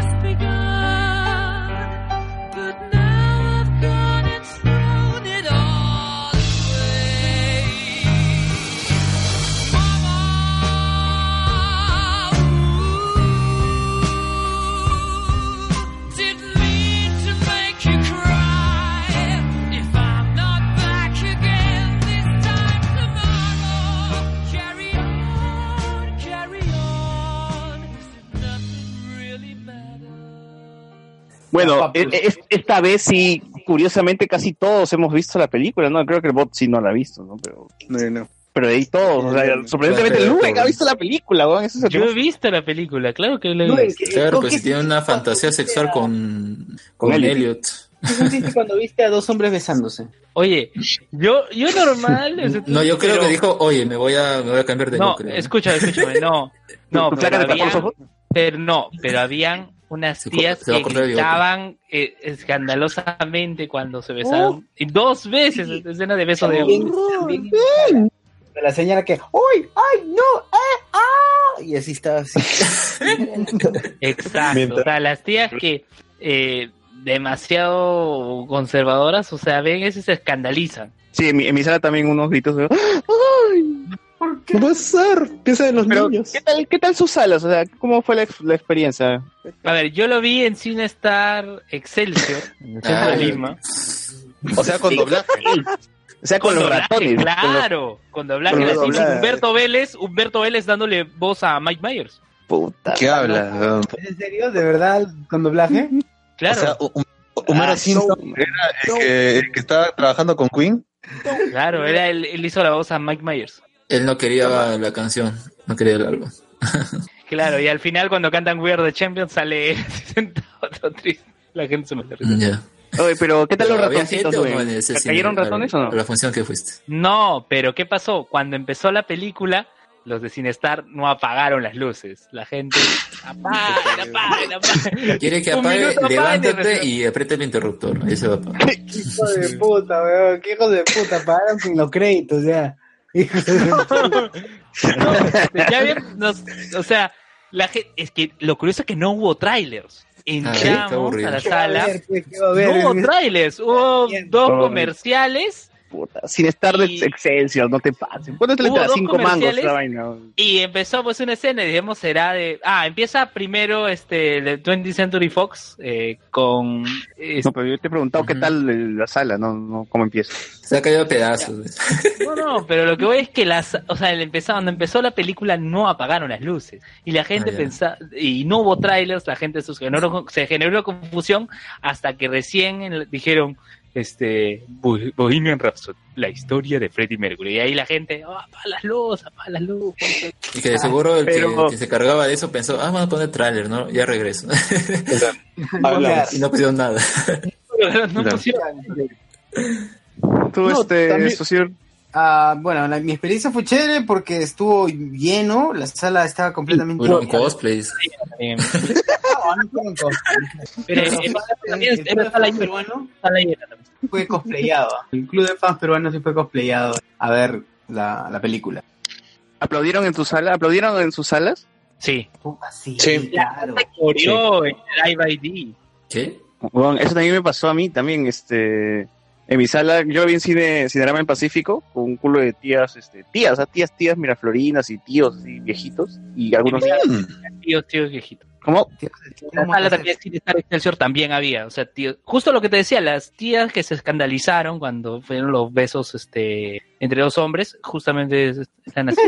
Pero sí, sí veía este, gente coreando, eh, había gente coreando. Eh, Cuando fue lo del Live ID, la gente la gente ya entregada, como, como si fuera un concierto. sí, sí, y este, y chévere que al final aplaudieron también, parece que sí, Sí.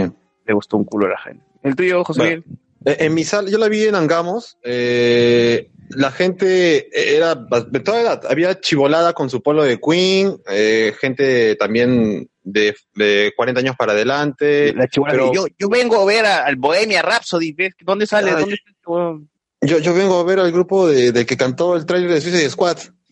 Eh, claro.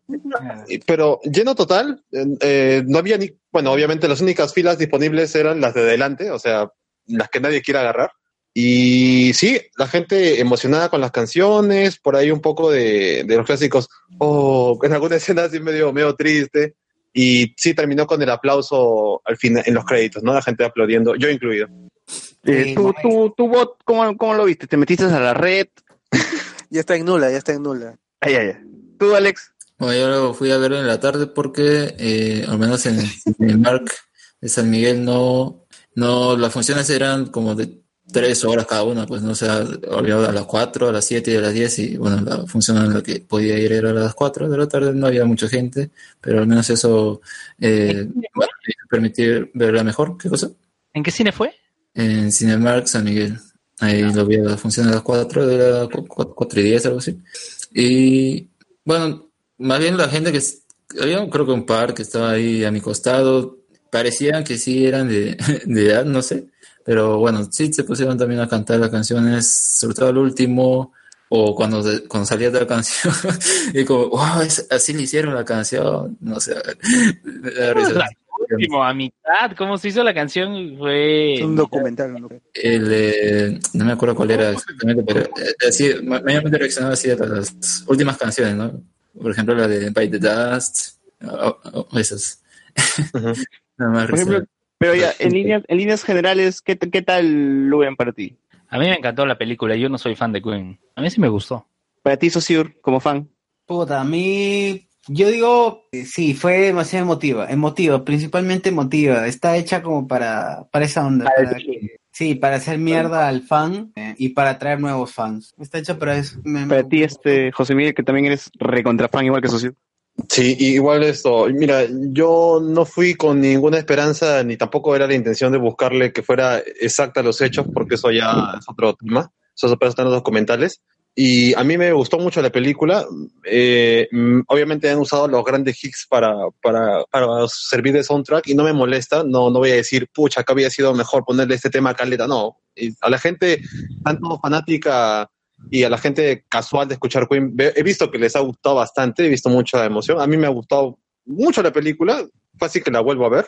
Obviamente la trama y la historia me parece bastante, no sé, hay hay parte simple, pero que a mí me mucho cómo han interpretado todos los personajes, así que Justo eso, iba a decir, o sea, me, me encanta mucho el tema de la recreación, este, la interpretación. eh, me trago más al Freddie Mercury de, de, de Rami Malek cuando ya está con bigote y pelo corto, más que el anterior, porque el, el anterior veía a Elliot con peluca nada más. Elliot con pelucas. sí. Sí, sí, sí, sí. Me, me gusta también con, mucho con peluca partes- y con dientes, y con dientes ahí. y con dientes postizos que era raro, porque este Oye, Freddie Mercury los tenía desordenados en la parte de abajo, ¿no? Pero acá este tenían los dien- las muelotas en la parte de arriba y eran bien grandes y parecían Box Bunny. Dos choclos, dos, dos, dos granos de choclos. Sí, eran dos chicles Adams, weón, pero, pero en la realidad tú ves a Freddie Mercury y los dientes de abajo son los que los tiene todo desordenado, ¿no? Claro. O sea, yo- creo que ese roche se nota más, digamos, en los primeros 20 minutos, pues no hay donde te, te pare- te ves, a, ves todavía a Rami Malek con chicles en la boca. Sí. Pero, Claro, conforme va avanzando vas, vas un poco creyéndote más la, la actuación, la ya cuando lo ves todo así egocéntrico y un poco más canchero moviéndose, creo que como ya, ya lo, lo sientes un poco más ese Freddie Mercury, ya cuando está con el mostacho, ya, ya te vendió el personaje, pues. ¿no? Mira, yo, yo quiero Pero es que decir un justamente poquito- por eso salta la película en realidad bien rápido hasta esa parte porque es la que se ve más como él. Sí, justo, como justo quería decir un, un- un breve comentario que lo tenía así guardado de, de todo, porque a diferencia de ustedes, a mí, yo sí escucho, yo, o sea, yo sí escucho Queen, pero no soy tan fan.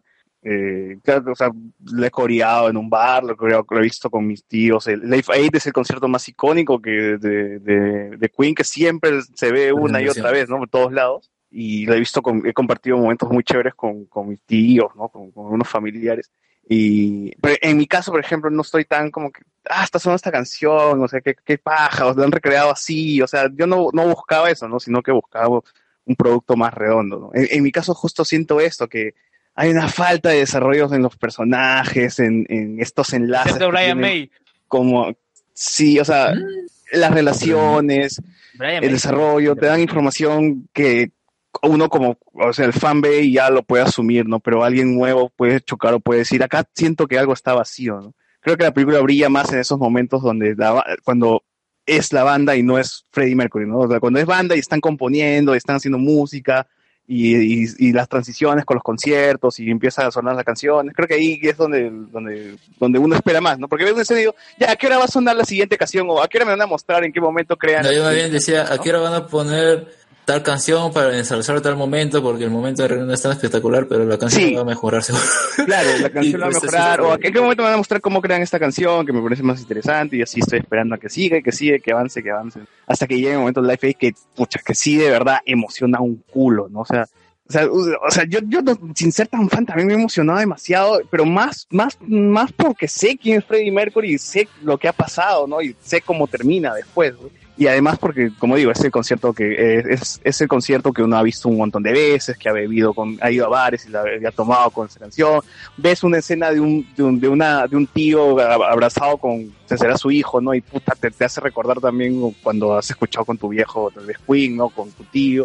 Y eso, y esa vaina también me, me, este, dije, puta, qué bacán esta huevada. O sea, ya me dejé llevar y, y la experiencia en el cine es, es otra cosa. Esa vaina, por eso dije, esta película es bien tramposa, porque este final de mierda enamora a cualquiera y puede decir, wow, qué, qué, qué chévere esta vaina, ¿no? Pero la vas pensando, la vas pensando y dices, hay cosas que no están funcionando bien, que si esto hubiese sido un cortometraje de esta parte nomás, hubiese quedado perfecto también, ¿no? Entonces, y eh, a mí me quedaba con estos casos de que siento que esta película es como una jato cuando trabajas mal los cimientos y las estructuras, pero la fachada se ve bien bonita, ¿no? Pero por dentro está que un poquito como que no está funcionando bien el interior. Y eso, Por eso- mismo es lo que... Por Dime, ejemplo, me- la, la última parte del, de la película es recrear todo lo del live, bueno, no todo, ¿no? Pero digamos, creo que los últimos 15 minutos han sido recreando Se saltaron ese- una este canción, pues, ¿no? concierto. una canción donde Freddy está con la guitarra. Gran Claro, faltan algunos bloques, pero es como quieren, digamos, apoyar la experiencia del cine en esta presentación, entonces vamos a que sea de corrido, creo que son cuatro canciones, tres canciones, entonces que canten esas, esas las recreamos y sí funciona justamente como, como digamos, eh, como un cierre para esto. Claro, y, y evoca, evoca, no sé, el pasado de cualquier fan, weón. O sea, Queen ha sido el soundtrack de la vida de muchas personas. Y esa vaina que a uno le emociona ver, recreaba muy bien, interpretaba muy bien. O sea, es, emocionante toda esa parte. ¿no? Y, y bueno, pues ¿no? ves a sus padres mirando, ves a la gente que en bares están cantando y mirando al mismo tiempo. Y uno se identifica también, dice, puta, yo, yo fui uno de esos huevones que veía a Queen por la tele. Y eso es, eso es lo, lo chévere de la película. Y, y, y eso, eso es lo bacán de ver vaina en cines porque la, la- la experiencia de estar con gente que también siente lo mismo, empieza a cantar, y empieza a disfrutar en la sala de cine, o sea, le da un plus extra este tipo de experiencias, ¿no? Igual que Infinity War, cuando tú vas, como fuimos a ver con, la, con los fans, y aplaudimos, saltamos, nos alegramos, nos, nos, nos- pusimos tristes, o sea, es, pasa, pasó lo mismo aquí, o sea, pero no en toda la película, sino en esta parte más, más que nada, ¿no? Y por eso decía, la película me gusta, pero puta, sí hay cosas que han fallado. pues. Yo no podría decir que sea una película mala, pero que entretiene. Y creo que cualquier, mm, digamos, producto que le pone la, la música de Queen, y en ese caso es justamente en lo que se, se enfoca más, pues yo creo que si le quitaras eso es como que, como que perdería bastante. Eh, No, claro, o sea, si esta que- película hubiese, hubiese sido la historia de este Pepito y su orquesta, hubiese sido otra cosa, pues, ¿no? O sea, no sé, el resultado no hubiese sido lo mismo. Historia del grupo 5, ponte, ¿no? Una cosa así, una tontería. No hubiese sido el mismo resultado, porque, como digo, esto también apela a que la gente sabe que quién es Freddie Mercury, la nostalgia que trae detrás, la Ujú. música, todo, todo ese tema, ¿no? Y es bacán, pues, porque es, es, tenemos que decirlo, pues es una película para fans, ¿no? Y también un- alguno que otro no fan también se va a encariñar y le va a gustar. Pero es que todo el mundo sabe quién es Freddie Mercury y qué cosa es Queen, pues, o sea, no sé si Luen me va a decir que nunca lo he escuchado. De ahí No, sí ya estaría al en una contrario, cueva. Al contrario, lo que puede ocurrir es que tú has escuchado a Queen, pero no sabes que es Queen. Y hay tantas canciones que tú dices, ah, esta canción la escuché cuando Cachín quiso cantarle a su madre.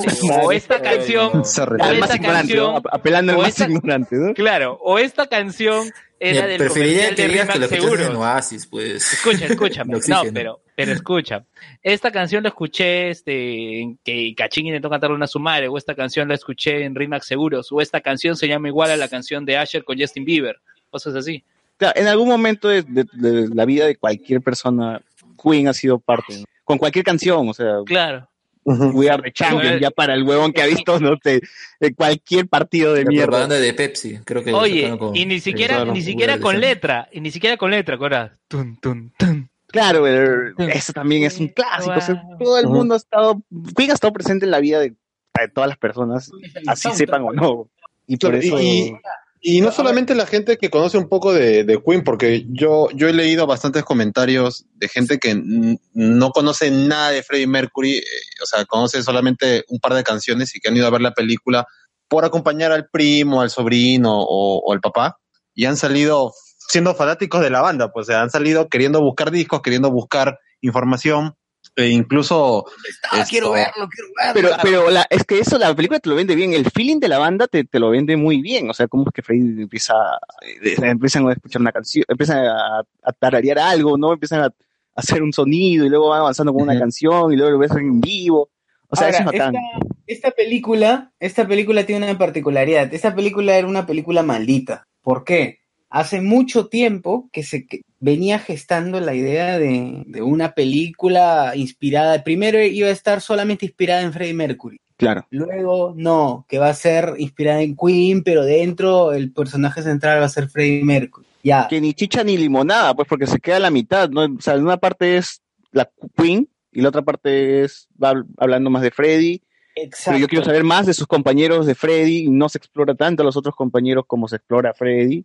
Van quedados de lado también los personajes secundarios. Entonces, ¿qué pasa? In- entra, eligen a Sacha Baron Cohen para ser de Freddie Mercury.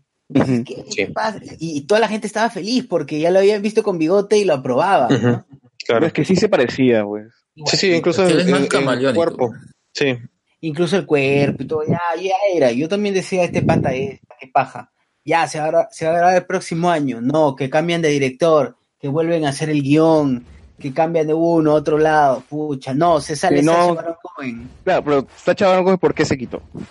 Se quita porque Sacha Baron Cohen, según comentan, no, no- no estaba ahí conversando con Sacha, lamentablemente, pero se Tengo su phone, comenta, ¿no? Con su WhatsApp. no tengo su WhatsApp, de- pero se comenta que Sacha Baron Cohen quería ahondar más en la vida íntima de Freddy. O sea, quería más la cochinadita, pues. Claro, y esta película es un, un toque más amigable, ¿no? Quiere, Bastante, bastante más amigable. este, quiere Es correcto. honrar, honrar más. la imagen de Queen y la imagen de Freddy, ¿no? No quieren ensuciarla tanto. Claro, Que, que por un lado está mal tampoco, ¿ah? Está bien. No está mal, pues no está mal, o sea, no está mal. Bueno, Lo malo es otra cosa. entra después de tanto tiempo sin estando a la deriva eh, sin aplazándolo y sin un actor que interprete Freddie Mercury escogen a Brian Singer como director dicen ya ahora Brian Singer que la, gran Uy, va a estar Mystique, Mystique va a estar, pero no la van a ver. La gente ya se alucinaba que este Freddie Mercury iba a ser este Un Ian. McKellen ¿no? Ian McKellen cosas así. Un X-Men, un X-Men. claro claro Un X-Men iba a ser. claro, Michael Fassbender, ¿no? Michael Fassbender. claro Michael Fassbender va a ser Freddie James, Mercury. James Macao. eh. Sí, Fred James Macao. Ya. Bueno, eh, terminan termina el, el tema y, Bra- y Brian Singer también junto con los dos eh, integrantes que quedan de la banda de Queen eligen a Rami Malek. Mr. Rami. Malek se le conocía por este robot. Y por el faraón de la noche en el museo. Claro, No, claro. no. Y entra también en otro problema, porque mientras estaban en grabaciones, o ya cuando ya habían, ya estaban casi por terminar las grabaciones, eh, Brian Singer se desespera y Ra dice que le tira, le tira un objeto a Rami Malek porque está empinchado. Así. Y votan a Brian Singer. La gente ya, imagínate los cuineros estábamos así como que, puta madre, no jodas. Y estamos a punto ya de tener algo. Y se va toda Sí. la miércoles. Quedó sin director. Queen otra vez. Eso hace Ah. creo que un año. Yo, yo quiero hacer un, un pequeño aporte. Cuando mencionan, cuando está todavía Sacha, él este, en una entrevista a radio dice, "Lo que- yo me voy también porque me dicen que el guion de la película es muy importante de la mitad para adelante. Y él, él dice, ¿por qué es importante? Porque ahí te mueres. Y luego la trama es que cómo los miembros restantes sobreviven a la pérdida de Freddie Mercury. Y, y, y la gente decía, puta, o sea, va a ser una película con una trama de Freddie hasta la mitad y de ahí van a explorar cómo los tres miembros que quedan van a seguir con, con la banda, cosa que nadie quiere ver y nadie está interesado en ver, pues, por más fan de Queen que sea. Y bueno, Sí, ya cuando, claro, la verdad, Todos quieren ver el Tanto mejor así, momento. mira, pues, tanto así, tanto así que al, al final de la pela solo lo ponen como imágenes. Claro.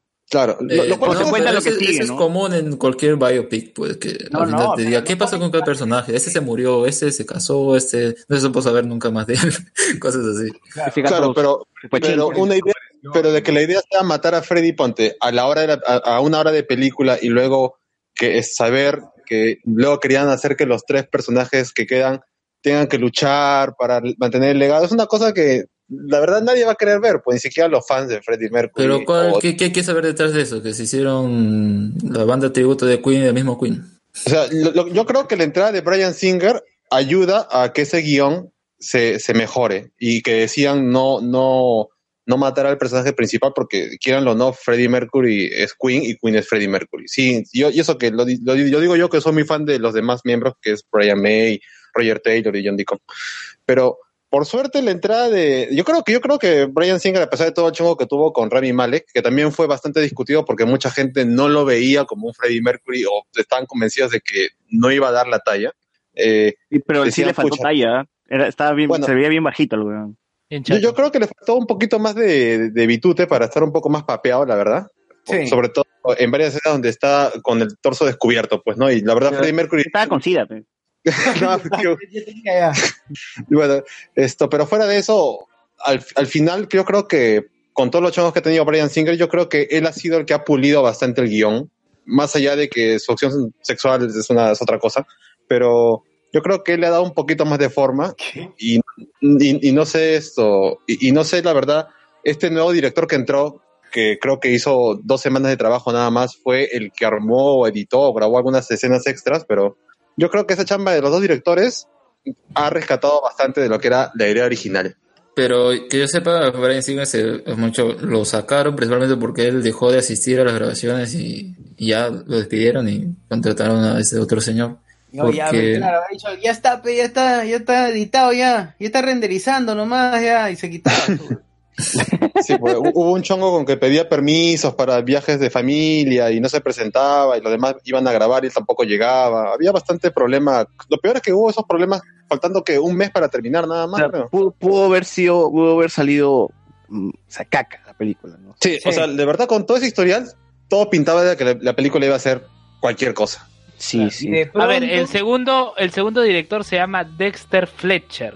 ¿Qué hizo? A ver, vamos Bueno, a- no sale como director en la película. Si ustedes ven en la película. No, no sale. Sale Brian Sí, Singer. claro. Bueno, que es una cuestión también comercial, pues, ¿no? Porque Brian Singer va a vender de, más. de sindicatos más que todo, porque si ha hecho la mayoría de- del porcentaje de la película, tienen que ponerle como Sí, pero principal. el otro pata también se ha metido su chambita, ¿no? Pero si vemos, en, o sea, si no lo han puesto, lo más probable es que sea porque justamente el porcentaje de trabajo que han hecho. ¿Director en de. Band of Brothers?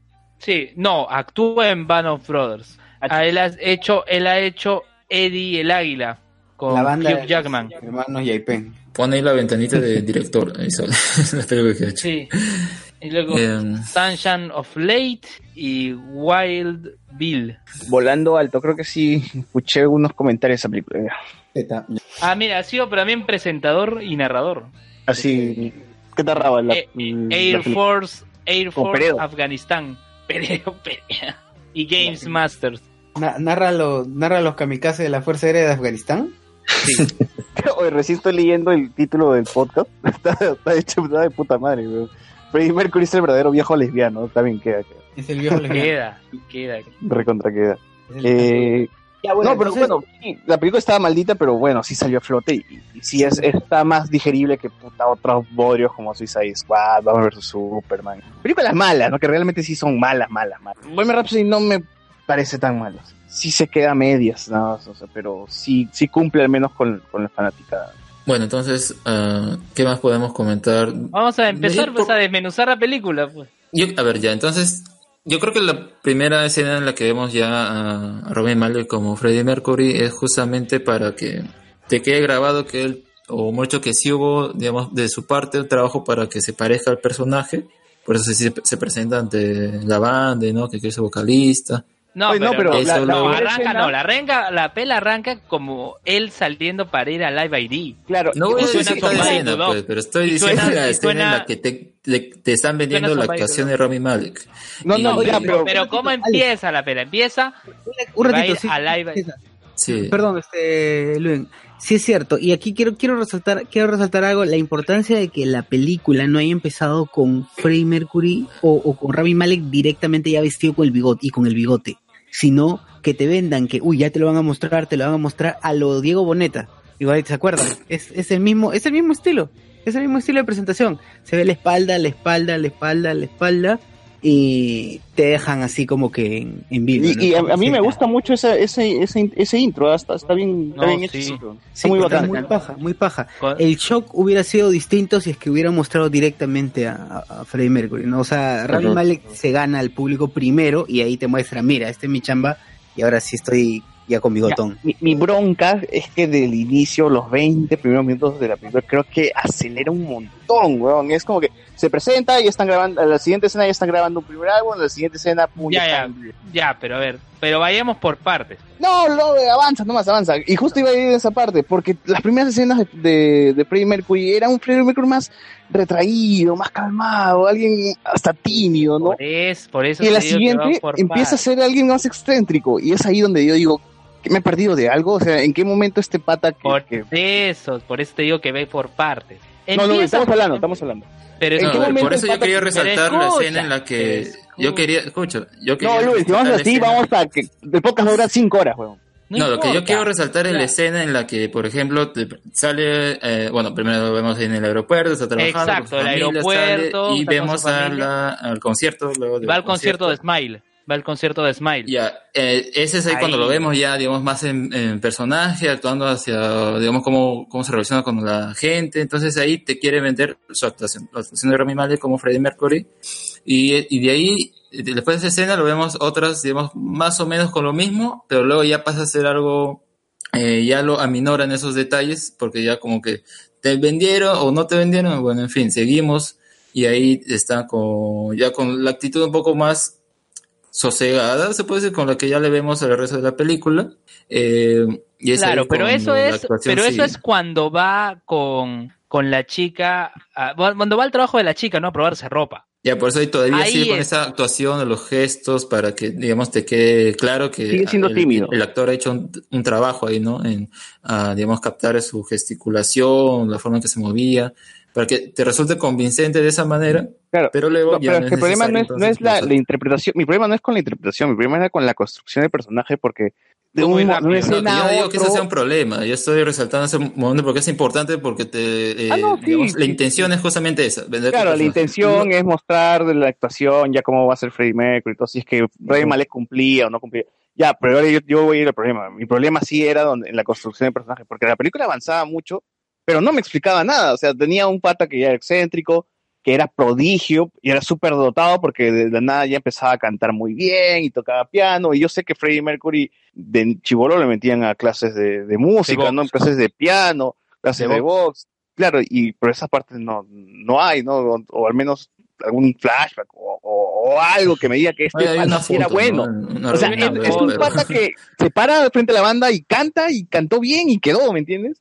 Pero es que ten en cuenta que la banda se estaba quedando sin su vocalista y bajista, o sea, era, era algo que cumplía doble función. Entonces le dicen, ¿saben qué? Yo mismo soy. Se ríen, pero él los deja este, ya perplejos considerándolo como el nuevo, el nuevo reemplazo, ¿no? Y además tienen que conseguir un bajista. Y no te explican mucho cómo consiguen el bajista, ¿no? Sí, es se necesario, saltan ¿no? porque No es yo creo que yo, yo creo que se lo saltan principalmente porque el bajista ya no está en la banda, pues entonces ya, ¿para qué, no? No, pero también en la vida real de la banda, o sea, la, la, la entrada de, de John Deacon también no es que sea muy glamorosa, simplemente pusieron un, un letrero que decía se busca bajista y de todos los que entraron, eres el que más resaltó. O sea, tampoco es que había mucho, mucho chongo. Pero Ahora, igual que durante dices, toda la película es como que el que sí, pasa desapercibido, ¿no? O sea, la vida real era el del perfil de realmente más bajo. O sea, no, no, no- de hecho no, no congeniaba mucho con ellos y, y estuvo varias veces a punto de, de salirse, ¿no? pero e- eso desde el punto de vista de lo que queda. Claro, pero tuvo que quedarse para ser leyenda. Claro, ahora, ahora lo, lo que sí entiendo que dice César es esa transición de cómo este brother en, en la película pasa de ser un pata re- totalmente retraído y hasta que se paltea frente a Mari, que es la flaca que está acá. Y ah, en la siguiente escena ya está todo cancherito, ya está todo así bastante más efusivo. Eso sí siento que está un poquito apresurado. O sea, Yo siento lo quien- que apresuran son los momentos en los que o sea, ya tenemos la presentación, ya está ahí, luego están de gira, luego dice, ah, voy- vamos a hacer el disco, ya vende la van, la venden, está ahí en el estudio haciendo el disco, luego lo contactan y luego les avisan que ya se le van a presentar al, al manager Pero de John. Entonces, ahí pasa golpe, muy rápido justamente todos esos momentos porque quieren ir, uno, a la creación del álbum de A Night, A- A Night Night at the Opera y luego ya saltar a la versión Por eso. definitiva de Y, y yo de creo que Mercury. también es un problema. Se centran más en recrear pasajes de, de la vida de Freddie Mercury y dejan de lado un poco el desarrollo del mismo personaje principal. ¿Cómo es esto? ¿Por qué el personaje es así excéntrico? ¿Por qué es así de, de glamoroso? O sea, no, no, Sí. me, no me exploran eso, ¿me entiendes? Ahí Sí, sí ese, ese es un problema. Ese es un problema porque incluso, o sea, de hecho hay un salto porque como, como, dicen, como dicen ustedes, ni bien ya Freddy se une a, a la banda y ya tiene su primer show, prácticamente saltamos a un año después donde ya, ya han tenido bastantes presentaciones y ya quieren grabar su primer disco. E incluso más adelante se menciona de que ya tienen familia y en qué momento, pues, ¿no? ¿En qué momento ya tienen familia, tienen hijos? Hay un o la poquito de... fama, o cómo afecta en sus vidas la fama también. O sea, esas cosas se dejan de lado, pero esos detallitos al menos son importantes, ¿no? Sí, para para sea, hacer una película más completa al menos. Sí, hay un salto bastante rápido y, y bastante y bastante desor- desordenado porque como les menciono, hubiera sido interesante, pero también cuánto tiempo ocupa eso, pues, ¿no? Pero ¿Cuánto la película tiene dos horas. Yo pensé que justamente iban a usarlo de manera que todo esto, digamos, mm, se ha mostrado lo suficiente como para decir, me están contando la historia de Freddie Mercury, como es el subtítulo que han puesto en Latinoamérica. Claro, Pero en realidad la mayoría es saltar, al, como digo, eh, las partes claves por ahí. Saltamos, saltamos, saltamos la creación del álbum, la canción Bohemian Rhapsody, pum, de ahí saltamos ya que son famosos y ya la confesión de Freddie hacia su novia Claro. la- y el Y, problema, y por eso luego a mí, ya a mí me gusta versión, que el lo que final. resalta, o al menos lo más interesante para mí, era justo esos momentos donde se sentaban y empezaban a componer, alquilan la casa y están encerrados. Yo quiero recomendar una película Galileo. que, que es, que es más o menos lo mismo, es de un, un- un músico excéntrico que siempre está usando una máscara de una máscara gigante, no se la quita para nada y, y con todos sus músicos viven en una casa y están ahí Marshmallow. haciendo música con, con cepillos de dientes, con lo que, con lo que encuentren. O sea, es una película muy bacán que explica todo ese proceso creativo que tienen los músicos, la relación entre, entre, entre la banda, el tema de los conciertos, per- perder este, la inspiración y las ganas de, de seguir haciendo música, recuperarlas, la amistad, etcétera. Es una película bien bacán, se llama Frank. Eh, y es este un Michael Fassbender metido en, eh, toda la película está con, con, una máscara con una cabeza gigante y, y se la quita, se la quitará que lo ves en los últimos 10 minutos de la película. Pero es, pero es muy, muy, muy bacán. Ya, pero seguimos. Eh, eh, por eso a mí, a mí me gustaba esta parte, ¿no? me hacía recordar mucho este, esta película Frank. Yo creo que esos momentos en los que, por ejemplo, se les ocurren las canciones y, oh, bueno, y justamente quieren buscar el, eh, la reacción del público en la de, oh, así es como crearon tal canción, ah, así es como crearon la otra. Creo que la única realmente Claro, que la se gente diga, enfa- en- ah, enfatiza, sí fue... la que la enfatizan realmente es en Bohemian Rhapsody y después pasan siendo momentos y al mismo tiempo lo, lo intercalan con cosas que hace Freddy en su vida, entonces es como que no pasa realmente a un, un primer plano, sino es como algo un- a, un, a un lado, o, eh, no, no, no tiene el foco central realmente, y luego ya pasamos a otra escena, y eso es la- al menos lo que caracteriza ya eh, el tramo, digamos, no sé si Segundo sería- acto. la mitad del segundo acto y el tercero, ¿no? Porque ya como vemos a Robin Marley con el look final de, de Freddie Mercury, ¿no? Con su cabello recortado y su bigote. El bigote. Que dicen que el bigote se lo copia del asistente. Te estás pareciendo más a tu asistente. ¿Cómo se llama el asistente? Paul. Paul Que, que en la vida real sí fue pareja de Freddy, ¿no? Sí. Sí. ¿Cuál, ¿Cuál es el chongo en la vida real con, con el pato? ¿Todavía hay o ya...? Es que, pero Bueno, tú te das cuenta en la película. eh, tú te das cuenta que en la película que el pata fue quien deformó a Freddy. quien Y lo en la mató. vida real el, también. el señor, el señor gay malvado, ¿no? Él es el único responsable de todo lo que le pasó a Freddy. Y creo Bueno, que es eh, también parte porque como quiere, quiere, digamos, encerrar la historia de, esa Claro, y película. como villano también se queda corto. Como villano se queda corto también. Como digo, Claro, me eh, faltan que los personajes se desarrollen más y las relaciones. Ese pata que está Eh, al costado, eh, ¿no? Que en, dos, en un par de veces no le quiere pasar el teléfono y ya. Claro.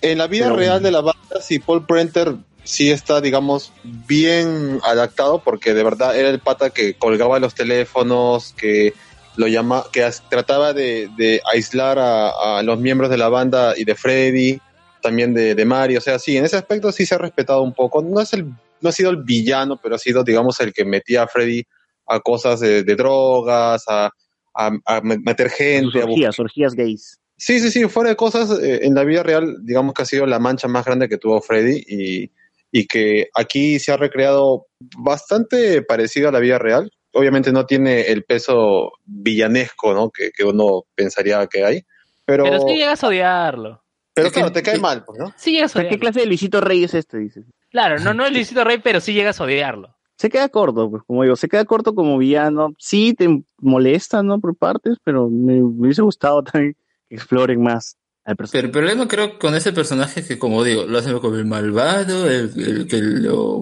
metió a todo. digamos, no, Freddy antes era, era bueno, se encontró con ese señor y se volvió malo y lo separó la banda y toma todas esas decisiones equivocadas. Es como, como de explorarte, eh, justamente, ya que mencionas el aspecto que eso es lo que consideras que te faltó, a mí lo que me faltó de la película es que sea contundente, porque eso es lo que sentí. Pero Puede que claro, al pero final, justamente por esos vacíos es que la película no, se, no llega a ser contundente. Pues. por- porque eh, o sea, yo creo que la contundencia quieren darla con esa recreación de Life Aid, pero hay temas que ah, hubiera sido muy interesantes tocarlos, como por ejemplo, o sea, se trata obviamente de su, su sexualidad, eh, eso un poco la prensa, cómo quiere percibirla, pero digamos su relación eh, con Mario es como que está ahí, un poco ya no, no llega realmente a desarrollarse, digamos, por completo, ¿no? Este último tramo en el que... Claro, eh, por una conversación sabido- mágica que el personaje llegó a su puerta, le habló, ya le creyó Tuvo un sueño. automáticamente, le tuvo un sueño y le despidió y dices, eh, como que acá este- no está tan, tan, tan trabajado, ¿no? como que acá esto se les ocurrió a última hora, ¿verdad? Para que ya de una Claro. vez vayamos a Life Aid. Porque por- Life Aid, o sea, yo sentí que si esta película, eh, menos esos tramos hubiesen cambiado mejor, Life Aid era como la resurrección de Queen, pues no, no, teníamos a Freddie Mercury diciendo, aquí estoy, o sea, ya, ya no estoy perdido, ya volví, soy yo, perras, una cosa así, ¿no? Tengo Sí. sida, pero puta, voy a enfrentar y voy a dar la cara y voy a hacer el mejor show que pueda con mi banda y es, eso le faltó fuerza, ¿no? Muéstrame a Freddie más hundido en todo caso, ¿no? Lo hemos echado en un mueble así chilling, un coca por ahí, un poquito de coca por ahí, ¿no? en la lluvia, pero creo que faltó eso, ¿no? Impactar un poquito más, trabajar un poquito más esas escenas. Por ejemplo, no, otro tema- usar el tema del sueño, ¿no? Otro, otro tema que hubieran podido también, ah, digamos, aprovecharlo, en trabajarlo más, sería eh, su ascendencia, pues, ¿no? Ya que nos dicen que acá él es persa, su- sus padres un poco, su padre principalmente, ¿no? Que dice eh, esa frase y que al final como que la cierra porque dice, ah, yo estar en el Life Aid voy a hacer eh, buenas obras y todo, entonces es como que honra al final, pues, lo que su padre quería que él hiciera y ahí se cerró, pues, ¿no? Pero no se trata más allá de eso sobre eh, la decisión que toma de cambiarse el nombre y todo legalmente. Y no, no existe mucho trabajo sobre eso. Y, y, y más bien Claro, me decía, eh, al final, sus padres ya no van a salir, ¿no? al final sale porque justamente todo tiene que cerrarse antes de que eh, empiece la, cre- la recreación del concierto. También Entonces, falta el desarrollo de la relación con el padre, también es muy tenue. Y es peor porque un camarero le dio su número de teléfono. Claro, es- esa es la relación. No, perdón, Ahí le dio el- que su nombre Jim y Hutton. luego estuvo buscando por toda Inglaterra y luego su amigo y lo lleva de la mano y digo, ¿qué, qué es esto? Y se convierte en su pareja, porque en la vida real se convierte en su pareja. Sí, pero en ese momento ya. era... Pero mira, eso, eso sí es demasiado acelerado, ¿no? Eso es lo más acelerado de todo lo acelerado. yo creo que en la parte cuando dice, ¿cuál es tu nombre? Jim Hutton, yo creo que es como que se para para que la gente que al menos conoce la biografía de, de Freddie Mercury diga, ah, este Ah. señor era el, el- su, su, su novio, ¿no? luego se van a encontrar. No es como Oye, para Y, se y luego cuando saca, cuando saca las páginas blancas, ¿te acuerdas cuando saca las páginas blancas y dice, Una "Ay, pregunta. Jim Hutton no les pareció, no les pareció este, ¿cómo se llama? ¿Cómo se llamaba de este? Deadpool? Este, este, El de sí, el de Deadpool. Debe ser el mismo actor, tal vez. Ah, pero, pero tú sabes, en el doblaje latino, la voz de, de Jim Hutton es Gerardo Reyero. Y tú lo escuchabas clarito a Freezer, weón. ¿En serio? En serio, era Freezer. Freddy con Freezer. Qué, qué- qué buen caso, qué buen caso. Qué buen caso, hasta, la, hasta las huevas. Oye, pero, a ver, estaban hablando de... ¿qué- ¿En qué, qué parte los interrumpí? Ah, de la relación, la relación de Freddy, cuando lo busca, lo encuentra, le dice hay que Ah, ser amigos, ya. vamos de la mano a ver a mis Quería padres. comentar algo, perfecto, quería comentar algo al respecto. Eh, esa parte me, me pareció que está muy mal llevada, bueno, aparte por lo que, de- por lo que comentan, por otra cosa. y en, en escenas muy cercanas, anteriores, Freddy se había enterado de que era portador del virus. ¿Y qué? ¿Y así lo va a buscar? O sea, me da la sensación de que Freddy lo ha buscado para cagarlo, el brother. Claro, ¿no? Te vas conmigo al otro mundo. ¿Sí o no? O sea, no sé, Jo- eh, José Miguel, ¿tú qué dices? Sí, sí, o sea, ese es el problema, que, que han tenido que poner la enfermedad de Freddy antes de, de lo que en realidad es, pues, ¿no? O sea, ya digamos que para Light Ape todavía no, no había eh, Claro. este, esta, esta cosa de que ya estoy condenado a morir. Claro, ¿no? Aquí tienen que acelerar todo, incluso esta nueva relación de amistad, que en la película se ve de amistad, salto o pareja. Y sí, o sea, prácticamente las Freddy le toca se enamoran así, pues, ¿no? Alguien te toca la puerta y ya te presentan a tus padres, ¿no? En este caso Claro. te toca el paquete. Claro, porque la verdad fue una, una manoseada y ya fue, ¿no? Oye, pero. Le- le- así o sea, le- le- diga- digamos que le, digamos que le, le palpó a los huérfanos, ¿no? Oye, Lo- acá lo- lo, lo que dice. Acá lo que dice es que la, o sea, el diagnóstico de Freddie Mercury de SIDA recién es en abril del 87, dos años después del Live ID, y que Freddie era pareja de Jim ya antes. Yo tengo una duda, este, el Life, Life ID o Life 8, este, Live ID. es, ¿es este el último concierto de Queen como banda o hubo más? No, ni cagando, al contrario. A Fue partir regreso. justa- justamente, claro, fue el regreso de Queen y fue la primera vez que Queen se presenta a un a una gente tan masiva, ¿no? Un- perdón, Claro, a un, en un concierto tan masivo. Sí, sí, sí. Claro, ¿qué les pareció la representación del estadio de Wembley? Que te veías, veías tomas Hasta el como, como si hubieran drones en Los esa época. monitos digital se veían muy, Claro. muy falsos. Claro, Sí, muy como, como si fuera, como si hubieran drones en esa época. Sí, No, pero banda igual. helicóptero, pero eh, también bien sano era. Bueno, el asunto es que Aid, el, que- el Live Aid cumple con su objetivo, los hace conocidos, eh, se juntan otra vez y, gra- y graban el disco A Kind of Magic, que es justamente motivo de la gira de las casacas, pues. Ujú. Claro, por eso no sale con ese look en la película. Eh, no, no lo vemos con Exacto, esa con icónica ese- casaca. con la- Sí. la secuela. Claro, y Co- Freddie co- Mercury- cosa curiosa, porque el póster promocional es justamente esa este- esta época de conciertos. Exacto, el póster promocional es Freddy con la pose de Wembley. Es raro, ¿Qué es, como para. Es una Eh, la- sí, sí, sí. es una pajeada mental. Mm. Es, una es, es apelar a la, es apelar a lo que siempre han Pero entonces, o sea, entonces hubo más giras, pero es, pero Life 8 es el concierto más recordado, pues. No, no, mira, lo que pasa es que cuando en la película no se toca mucho, pero este disco que donde está, que es todo así dis- discotequero y donde se realiza la conferencia de prensa, esto, donde Freddy ya está prácticamente en- modo de que le apesta todo. que se ve Oye, en la esa, película. esa conferencia esa fue real. conferencia de prensa, esa conferencia de prensa me Ay, no. bastante, ya sabes a qué, a Mr. Ah, Robot. ya. Ah, ya. Ta- Pensé que no lo iba a decir. Ya, pero eso, eso pasó en realidad.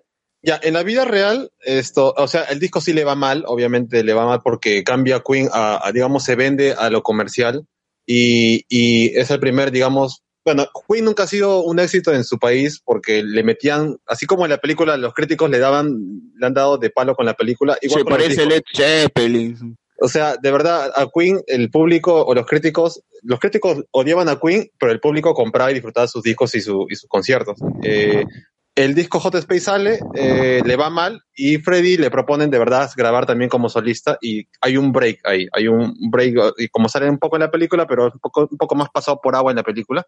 Eh, y ahí después se reúnen porque el disco de Mercury le va mal también como solista. Mr. Bad y se Guy vuelve- es una mierda. Claro, o sea, o sea, hay una cosa que sí exploran en la película que dicen Freddy sin Queen esto no sirve y Queen sin Freddy tampoco sirve, así que eso sí por lo menos se respeta un poquito. Se separan Los discos y como solista de Free entonces son hasta la juega. eh, ver, no, son no inferiores. O sea, le va muy, le va muy mal, pero no es que sean malos. El problema Claro. es que eh, no tienen el, no tienen el riff de Brian May. Le falta Claro. mucho de eso, le falta, le falta mucho de, del, del bajo también. Es que son familia. Claro, o sea, le falta, son familia, ¿no? Ojana Claro. se- significa familia. La, la cosa es que en la vida real sí se separan un tiempo y cuando sale lo del Light Ape, esto, ahí recién, digamos, vuelven a juntarse sin haber tocado en bastante tiempo juntos y mucho menos Freddy tocando en vivo. Es más, Freddy está un poquito mal de la garganta, no por la cuestión del, del, del SIDA, sino por una cuestión ya de cualquier cantante que. De, Claro. de- del trago. Ajá. Y, y sí es cierto de que este concierto los reúne y esta era la oportunidad para que Queen nuevamente estuviera eh, en ojo de todos porque, o sea, venían de un disco malo y venían de separarse y cada uno, no solamente Freddy, sino cada uno había lanzado un disco como solista y ninguno le había ido bien. Ni siquiera el mismo Freddy, pues. Mm, o sea, sí se necesitaban, de verdad. O sea, Sí. lo de Múnich, entonces sí se iba a salir, sí iba a salir lo de Múnich. ¿Cómo, cómo? ¿Te acuerdas que Frey se va a, a Múnich? Es ahí Claro. donde no le contesta las llamadas, ¿no? O sea, el producto de eso sí salió. Sí. Sí, claro, salió. Eh, Y eso lo hace, y eso lo hacen pasar como si fueran, no sé, pues un par de semanas, cuando realmente dura Dos años. años. Es un proceso, claro, es un proceso de años. Eh, es que, que incluso los mismos Queen van a ayudarle, va Brian May a apoyar, este, va Roger Taylor también a apoyarle con algunas canciones. Y, Sí, bueno. y, en, y en entrevistas dicen que lo, lo iban a ver, no sé, pues dos veces Una al vez al año. mes. Claro, Claro. una vez al mes, así, y seguían lo mismo, seguía atorado. Claro, no habían avanzado nada del trabajo en las visitas que ellos iban, pues se había quedado ahí, estaban en plan de hacer tonos, grabar una huevadita y dejarlo ahí. Cuando, cuando terminó la relación con su pareja, la primera, bueno, no sé si fue su pareja, ¿no? El bigote, pues. Ya, este, el pata salió también a la televisión a contar todo, todas las historias No. que tenía. No, lo que, es, lo que hizo en la realidad fue vender la historia a los tabloides, ¿no? A los sí. diarios sensacionalistas. No, no fue en televisión. Pero se sabe la verdad de por qué la ruptura de, de la relación. Sí, porque el pata era un cáncer para él, pues o sea, le, le estaba, le estaba cagando la vida. Mm, ya, ya. Entonces sí es cierto, eso- entonces lo que demuestra la pela.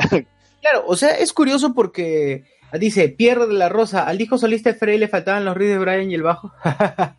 Eh, este, a- algo cierto que dice la, la, la serie es que, y, y que es La curioso, serie. pero se- se- la serie que estoy hablando, la película. serie, Mr. Robot. Hubiese quedado muy chévere como serie.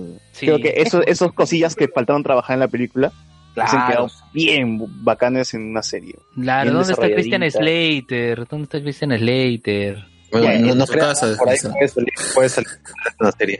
Pero dale, es así. El tema, el tema es que ah, gracias a Paul Prenter es que se recuerda a Freddie Mercury por sus, por su bigote. O sea, porque justo en esa época es la que decide hacerse el corte. Por su exceso, ¿no? Su exceso, exceso. güey. Sí, claro, entonces decide hacerse ese corte, eh, eh, vive todos los días yendo a, yendo a irse a la mierda en, o se va a la mierda en las discotecas de, de Múnich, al Diablos, bueno, le- la pasa, la pasa muy mal y claro, y todo es por influencia de- del pata y lo odiaban.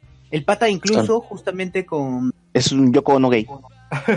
no, sí, todas las canciones que, que se grabaron en ese, en ese disco, pucha, están, están al diablo. Igual no es un mal disco, ¿ah? No es un mal disco. Pero son más depresivas, como dice. Tienen características así, tonalidades depresivas. Incluso parte del jazz, no sé si recuerdo, pero parte del jazz, hay una razón, por ejemplo, por la que no cantan dos, Don't Stop Me Now en los conciertos. Porque ¿Por también le tienen cólera a esa canción, porque Don't Stop Me Now también está grabado en esas épocas, en las que, está- en las que, estaban, Claro. en las que estaba Paul Prender.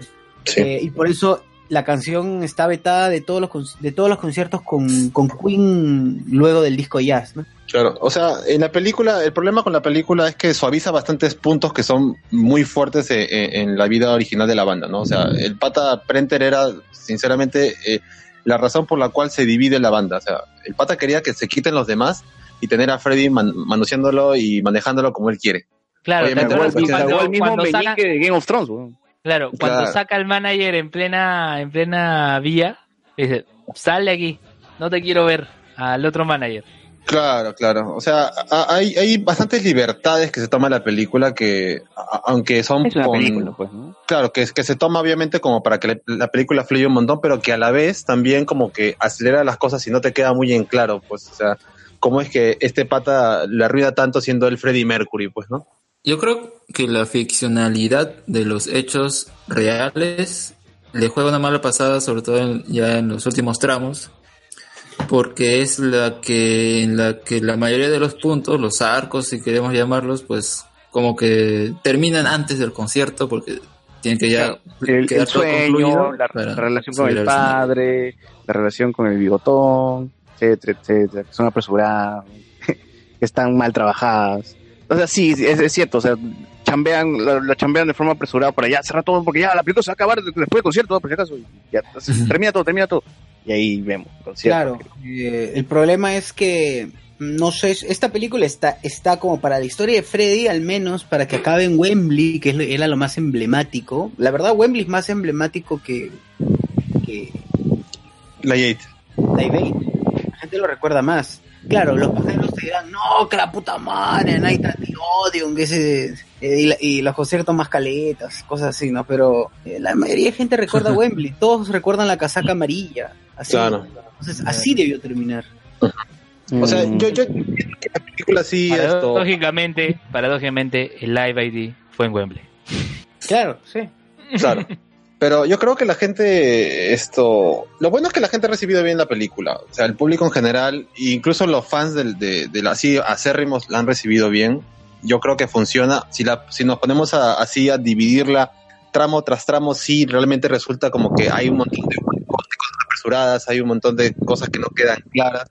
Pero en ese momento, yo creo que son más de dos horas, creo que son todas dos horas y quince, dos horas y veinte. Pasan bastante rápido. O sea, se pasa muy rápido y no deja de ser entretenida. O sea, yo realmente, a pesar de todas estas cositas, no decía, pucha, qué aburrido esta parte, aquí ahora saltan, Ah, aquí no, regresan. O sea, no. O sea, la- las bromas están bien puestas, ¿no? O sea, Claro, o sea, yo creo que a pesar de todos estos errores, la película es bastante entretenida, es disfrutable. Están las canciones más célebres, por decirlo así, de los de, de Queen, o que la gente por lo menos más reconoce. Y los aspectos que son grabaciones, que mu- rara vez la gente suele investigar cómo se grabó tal cosa. Pues, ¿no? Acá, incluso para los que ya conocen, es interesante ver cómo se forma todo este tipo de sonido, la escena de Galileo y todo, todo tipo de cosas. Oye, la escena de Galileo, Galileo. cuando está la gallina, no, cuando está la gallina y todo, escuchan Galileo ahí. Claro, o sea, son, son, son- son cosas que tú dices, man, ya así se grababa antes, eso ya no se puede hacer ahora. O sea, te das, digamos Claro, la que. cinta que tienes que meterlo y grabar, y grabar y se pierde y tienes que comprar más material. No es como digital, ¿no? Tú grabas tu computadora y ya está y luego le edito, le paso...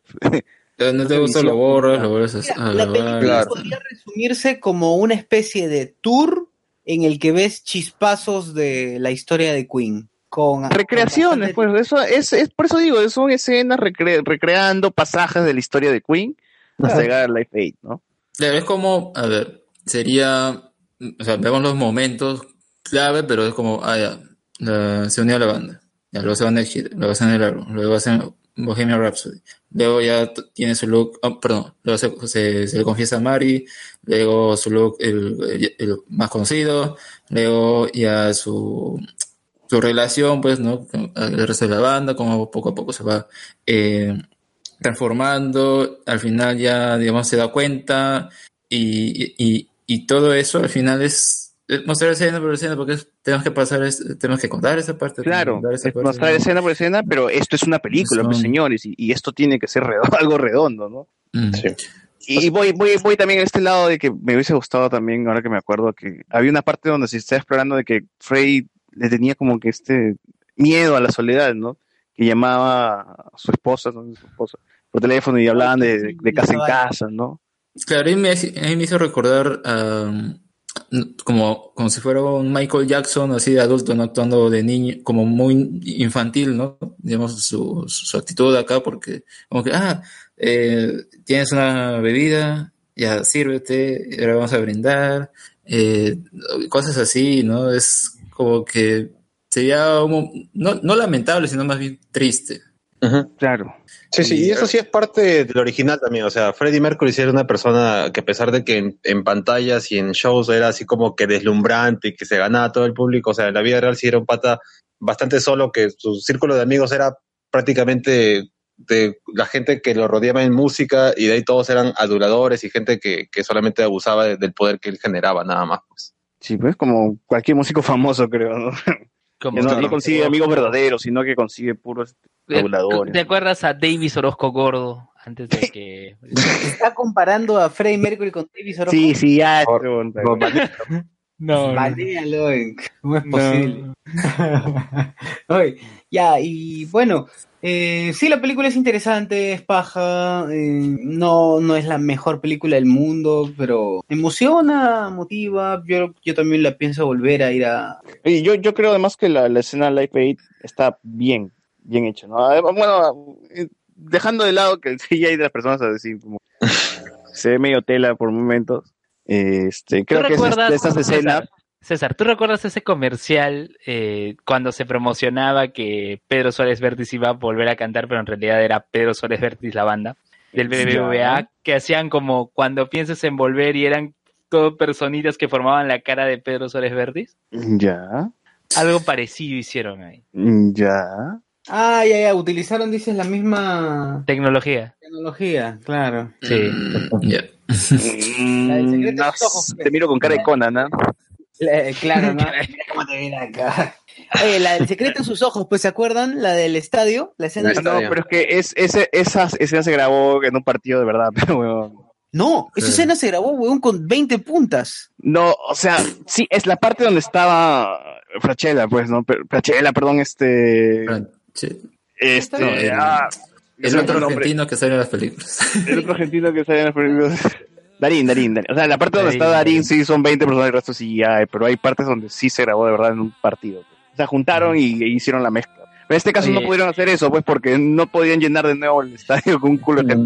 No había forma. Lo que sí No quiero forma. resaltar es que en todos los shows que salen de Queen en la película, o sea, todos los conciertos que se muestran, han respetado y han calcado tanto los escenarios como las vestimentas de cada uno. O sea, ahí No, sí ha en- habido un trabajo En redondo. el Live Aid Incluso- estaba la, la, la Pepsi y la chela a medio tomar, weón. La misma Claro, cantidad o sea- de chela que había en la piano. sí. O sea, incluso la, la contextura de, de los camarógrafos, donde incluso Freddy agarra uno y se pone a bailar un poco, ese tipo de detalles son calcas exactas.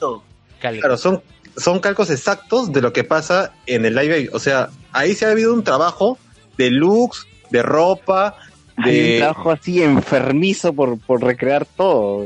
Sí, o sea, ba- basta que tú busques esa presentación, no solamente del Aid, sino las anteriores que se ve con Freddy en mayas y todo eso, y te vas a dar cuenta de que los patas han tomado el tiempo de recrear todo ese tipo de cosas, y ese sí es un- una cosa que yo le agradezco mucho a la película. Sí, sí, eso sí está muy, muy bien. Sí, sí, sí. Ah, ya, pero decía que este live, esta escena del Live Aid, ¿cuánto dura? 15 minutos, ¿no? Todo, todo desde que salen hasta que termina la película. Va a ser esas escenas que van a pasar por YouTube, que van a pasar por Facebook. Mírale como el final de Bohemia Rhapsody, emocionate. Así como de, de, mira, Thor llegando a Wakanda. Claro, exacto. Va a ser, Y en va a ser- YouTube va a estar ese extracto y la gente en las chupetas, ponme la escena de Bohemia Rhapsody el final, weón, ponme, ponme. Claro, ponme, quiero llorar, quiero llorar. Como... Eso es lo que más va a quedar de la película, pues al final. o sea, todo el mundo va a recordar la película por la escena de la Sí, o, o va a ser que el Live ahorita nuevamente esté eh, eh, siendo el, el lo más visto ahorita en YouTube, ¿no? Porque por suerte en YouTube está toda esa, toda esa, Claro, toda los- esa presentación, pues, ¿no? 20 minutos, media hora, ¿no? Que duró el. Claro, Sí, yo, 20 yo estaba minutos, 20 esperando en qué momento canta Is This the World We Created. Ah, claro. Yo esperaba Pero eso. que, que no es conocida, por eso no lo pusieron. No es tan popular pero, que el resto. Sí, yo creo que inc- incluso ha sido un poco co- recortadas las canciones de Live Aid. Hay partes donde Radio Gaga estaba un poquito más cortada, o sea... Obvio. Tenía que Es- pasar. Sí, sí, pero incluso en ese tipo de ediciones la han hecho bien, o sea, han editado cosas que no se ha sentido como que, uy, acá se sin-", o sea, la han trabajado muy bien, han hecho bastante chamba tanto en el sonido y, y incluso una cosa que es en vivo, pues, ¿no? Hay un, incluso hay un pequeño perdón. gallo de Freddie Mercury que no, por suerte yo no, no la han tapado o dije, seguro van a arreglar porque ahí la parte final de We're the Champions Pero por eso iba a decir, esto de acá no es, no es que chaparon el audio y lo pusieron en la película, sino que se volvió a regrabar con el. ¿Cómo se llama este pata del cantante? No, no, no, es el audio original. No, creo que usaron a un cantante que. ¿Cómo digamos, ejemplo, ¿Te acuerdas que en el imita- Discord estamos hablando de un cantante? Marc Martel, europeo. Mar Martel. solamente grabó los momentos en los que Freddy canta algo que no es una canción de Queen. Sí, como la del cumpleaños, por ejemplo, en el piano, en, su casa, por ejemplo. Esa, Pero, o sea, yo, yo, que, yo creí que el pata ha regrabado unas canciones para la película, como el live. No, no, no, no, no estoy seguro si es el mismo audio. Es el- digo, porque incluso en the Champions, cuando Freddy ya va a terminar, hay un pequeño gallito que le sale. Y yo dije, yo justo dije, pucha, voy a ver si lo han retocado porque es la manera en casi casi cómo se cierra el live en, en, en la vida real y a lo mejor acá lo van a, no sé, parchar un poquito, van a subir un poco el volumen de la gente, no sé, pero está ahí. Ese pequeño gallito que hay está presente ahí, o sea que han usado el audio original, solamente ha habido pequeñas ediciones, cortes, esto para Mínimos. hacer que la sí, mínimos como para que una canción y cosas así para que fluya porque son 22 minutos de presentación reducidos a 15, pues, ¿no? Sí, sí, de todas formas eso no iba a quedar los 22 minutos. Este, y también hay que decir que en, en entrevistas Ray Malek decía que él sí cantó en todas las escenas que cantaban, obviamente, pero que él sabía que en postproducción lo iban a cancelar, ¿no? Pero dijo, él dijo que, que sí cantó, que dio todo su esfuerzo, que sacó toda la voz, o sea, que sí gritó como tenía que gritar. O sea, a mí me gustaría que saliera hizo- una versión entonces- de este Bohemian Rhapsody Rami Malek Edition. Behind behind the scenes. O sea, su mejor interpretación fue reemplazada por un playback. Ya, Pero es que sería ya- interesante escucharlo cantar a Rami Malek. o sea. ya, que, que venga una pista alterna en el Blu-ray con los tomas de Rami Malek. Claro. Sin Y paradójicamente, y paradójicamente cuando hacen su presentación en la BBC dicen, no, acá en la BBC solo hacemos playback. Dice, no, no, ¿cómo vamos a hacer? ¿Y qué, y qué empezaron a hacer? Eh, Era un playback del playback, para pues, que la- Ah, pero contrameta. El playback, ¿cierto? Playback, del Claro. playback. ah. Sí, pues, ¿no? Y este, por ejemplo, un, un ejemplo que, que les puedo dar de, de ese tipo de cosas es este en ah, Scott Pilgrim versus The World. En Scott Pilgrim versus The World, si tú ves el behind the scenes, toda esta vaina, estos huevones de verdad sí están tocando, o sea, la batería se go- golpean, o sea, sí se escucha todo. Eh, el huevón de, de Michael Cera de verdad toca el bajo, y lo dicen todavía, Michael Cera toca muy bien el bajo, bla, bla, bla, los patas cantan, todo, pero, o sea, lo han grabado también aparte, y en postproducción han puesto el audio, ¿no? por obvias razones. Claro, igual sí. que pasa con Michael J. Fox en Volver al Futuro. El pata tuvo que tomar clases, o sea, él toca la guitarra, pero es reemplazado en el audio por otro pata más pro, pues, ¿no? Mm, sí, qué pena. Pero igual, o sea, sería interesante ver, ¿no? O sea, esas escenas donde ellos, los mismos actores de verdad están haciendo las canciones, están tocando, las están cantando, ¿no? Sería buen material para bonus en un Blu-ray. Me, me gustaría, track. me gustaría ver el, el, el Para bonus, bonus track el-. El bonus track, el, el material extra de Bo- Bohem- Bohemian, Bohemian Rhapsody. Cuando Muy dijiste es un buen material para bonus, yo pensé en el podcast bonus track. Oh, está mal. Ah, su madre, ya. La película, a ver, para terminar, yo creo que la película en realidad es consciente de lo que pudo haber hecho y, digamos, de cierta forma, poner lo que es Queen, porque incluso te dicen que es Queen. Te dicen qué es lo que no quiere ser Queen.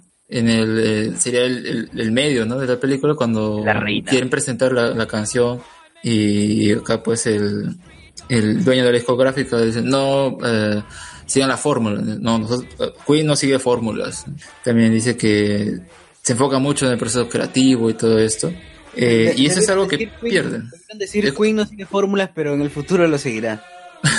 Y la película sigue fórmula de un biopic para justamente, digamos, eh, porque yo creo que parte de la que el punto fuerte de la película, o sea, la recreación es justamente para contentar tanto a los fans, para que les guste a ellos, y a la gente que, bueno, no es fanática, también conquistarlos con eso, y de cierta forma, como mencionas, engañar un poco la percepción de la película, porque yo creo que igual eh, sin la música de Queen no tendría Claro, si no fuese Queen sería, y sería este, no sé, La historia de futuro Machito incierto, Gómez. futuro incierto, ya sepan, la historia de Machito Gómez, ¿no?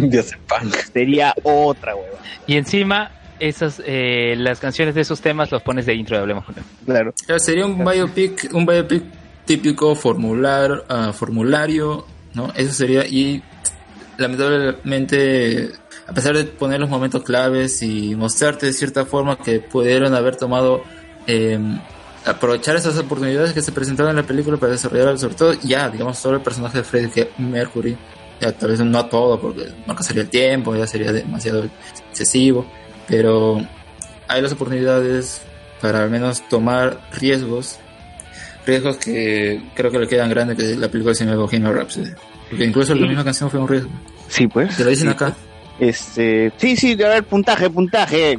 Mira, para mí 3 3.5 de 5 Ah, su, ya te mareé. Ah, yo pensé 3.5 de 10, te iba a decir.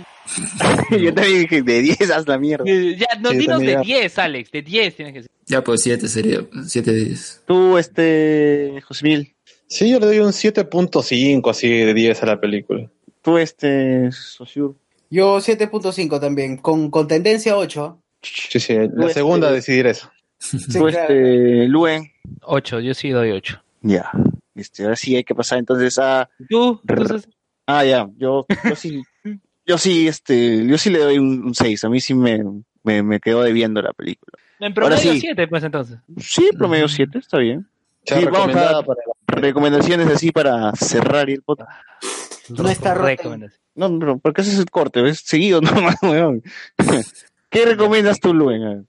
Bueno, lo que, lo que comentaba Alex antes de iniciar el podcast es que maratoneé este anime de inicio de año, que también lo mencionaron en Temeto Combo, que es Kokoku. No Sí, si te gusta ver huevadas. Oye, no sé, mucho. Estaba ahí el anime y dije, bueno, pues voy a ver en Ponte cuatro a ver horas se hace. Shingeki, pues, ¿no? Ponte a ver Shingeki, no sé, algo más interesante. Oye, pero y, y- y Alex coincidió conmigo en un comentario de que la historia cae en sexto o séptimo episodio. Alex, tú, tú también coincidías con ello, ¿no? Claro, esa es la, la, la historia que es de ciencia ficción y todo. Tiene un muy buen comienzo, es intrigante, pero luego como que salen con varios uh, Deus Ex Machina o, y que creo que no sabían cómo cerrar la historia y por ende pues salen con distintas cosas acá con las mismas reglas que aplican de, de tener el tiempo y todo eso. Entonces, Y es una lástima eh, porque se- pintaba se hace bien muy ese largo. anime. Pintaba, No, pintaba bien. Hasta el sexto, séptimo. Yo creo que todo acaba cuando se resuelve el arco de Majima, de la chica que tenía a sus papás y a su hermano atrapados. ¿no? Eh, Sí, de ahí como ahí- que, ¿cómo, ahí cayó. Recomiendas que solamente vean seis episodios de Cococo. Sí, exacto. recomiendo. Porque en el episodio 7 cambia el opening, pues, porque la, la chica, este, la protagonista, cambia de ropa y cambia de opening. Luen recomienda Que ni bien seis cambie de episodios. opening, apaga el televisor. Seis episodios de Kokoku. Véanlo, porque justo, y es la ventaja, yo sé, Kokoku hice bien en verlo así maratoneando y no este, semana por semana. No es Cells at Work, no es ese, ese, ese grid que el, cada episodio eh, concluye, ¿no? A- Un Monster of the Week. Hablando ¿no? de ese, este historia. hay, hay una conferencia de mechas, creo, ¿no? En, en el pleno Ah, japonés. Sí, hay un evento por mecas. Estamos ya a la semana, la semana cultural de Japón. Ya sabemos que el, el sábado es el Matsuri, el 10 de noviembre es el Matsuri. Sí, sí, ¿Vas a ir, vas a ir este, Luen? Por supuesto que voy a ir todos los años. voy. Pucha, por supuesto, y es una, que una tradición para el Luen. Claro, Luen ya tiene su sitio guardado, ya sus... Ya tiene No, su ya entrada, tengo ya, ya tengo las tarjetas del evento ya. De, lo que pasa es que mi prima estudia en el colegio La Victoria, Ah, japonés, Sí, y, eh, y este y le dan dos tarjetas del, le dan dos tarjetas no de no de entrada, dos tarjetas para el evento, que es el comité de damas de, de cada colegio. Porque Ah, ustedes saben, ¿no? Hay todo un, Solo y- vas a entrar al evento. ¿no? No, no, también estamos ahí. ah, estamos ahí, vemos el Washoy, ¿no? Que son los Mikoshi. Sí. Los Pero, pero ya, pues ahí, ahí, estar, ahí estaremos el, el sábado en el Matsuri Aelu. Ignorando a la gente. 30 y- como siempre, como siempre, como siempre. Ah, ya Classic, lo sabe. Classic. Ya sabe, Classic Lube. Classic Claro, si ven a Luen, no lo saluden porque lo va a ignorar. Así pa- lo- o sea, le toman foto nomás, le toman foto, acá está Luen. De lejos. Salúdalo para que los ignore, pues quizás así este, muestre cariño. Oye, Ya, recomiendo en Pizza seis episodios de Sí, los seis primeros episodios. Ya, ya. Este, Rock-. Pizza Rock Perú están haciendo ya, como ya Freddie Mercury, ahora ya Luis Miguel pasó de moda y ahora, ahora están haciendo el miércoles show en vivo llamado Bohemia Rhapsody con Es canciones, bueno. cambio de vestuario. Oye, Pizza Rock, puta, todos los días creo que hacía el show de Luis Miguel, karaoke, Luis Miguel. Vamos a ver el último capítulo en Netflix, vamos a maratonear de nuevo la serie. Ahora prepárate para Freddie Mercury Queen. Puta Sí. madre. Sí, sí, ahora van a, van a prostituir a Freddie Mercury ahora, ¿no? Ahora, ahora sí, este VIH es peor. Ya, ¿qué Entonces, ¿tú recomiendas que vayan a Pizza Rock? Eh, sí, sí, sí. Yo recomiendo que vayan y que digan, pues, cómo está. ¿Cómo, qué Que nos cuenten, que nos cuenten. Que nos O sea, estás usando de conejillos de India, Sal. Claro.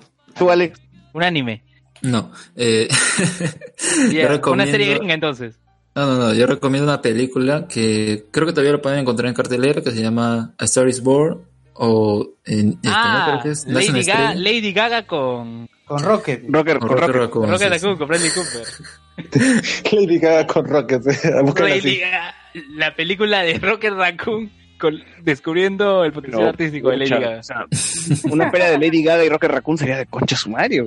Oye, Un un cameo de Lady Gaga para Guardianes de la Galaxia 3. Oye, y hasta ahora, salga. y yo solo que es de todos los podcasts peruanos, solo un podcast habló de esa película, que fue Multiversas, con Chum. Charo, que antes estaba en el Angoy, con Cata Subirana. El único Chum. podcast que habló de esa pela, un episodio solo a la pela de, de Lady Chum. Gaga con Rocket Raccoon. Chumas. Y la cosa es que la película es, a ver, eh, bueno, sí, pues es la historia de esta chica a la que interpreta Lady Gaga, que se llama Ali, que, digamos, quiere ser ah, artista, cantante, entonces una, una de esas presentaciones que tiene... Se puso bar, carne, encuentra se con- puso carne de ropa.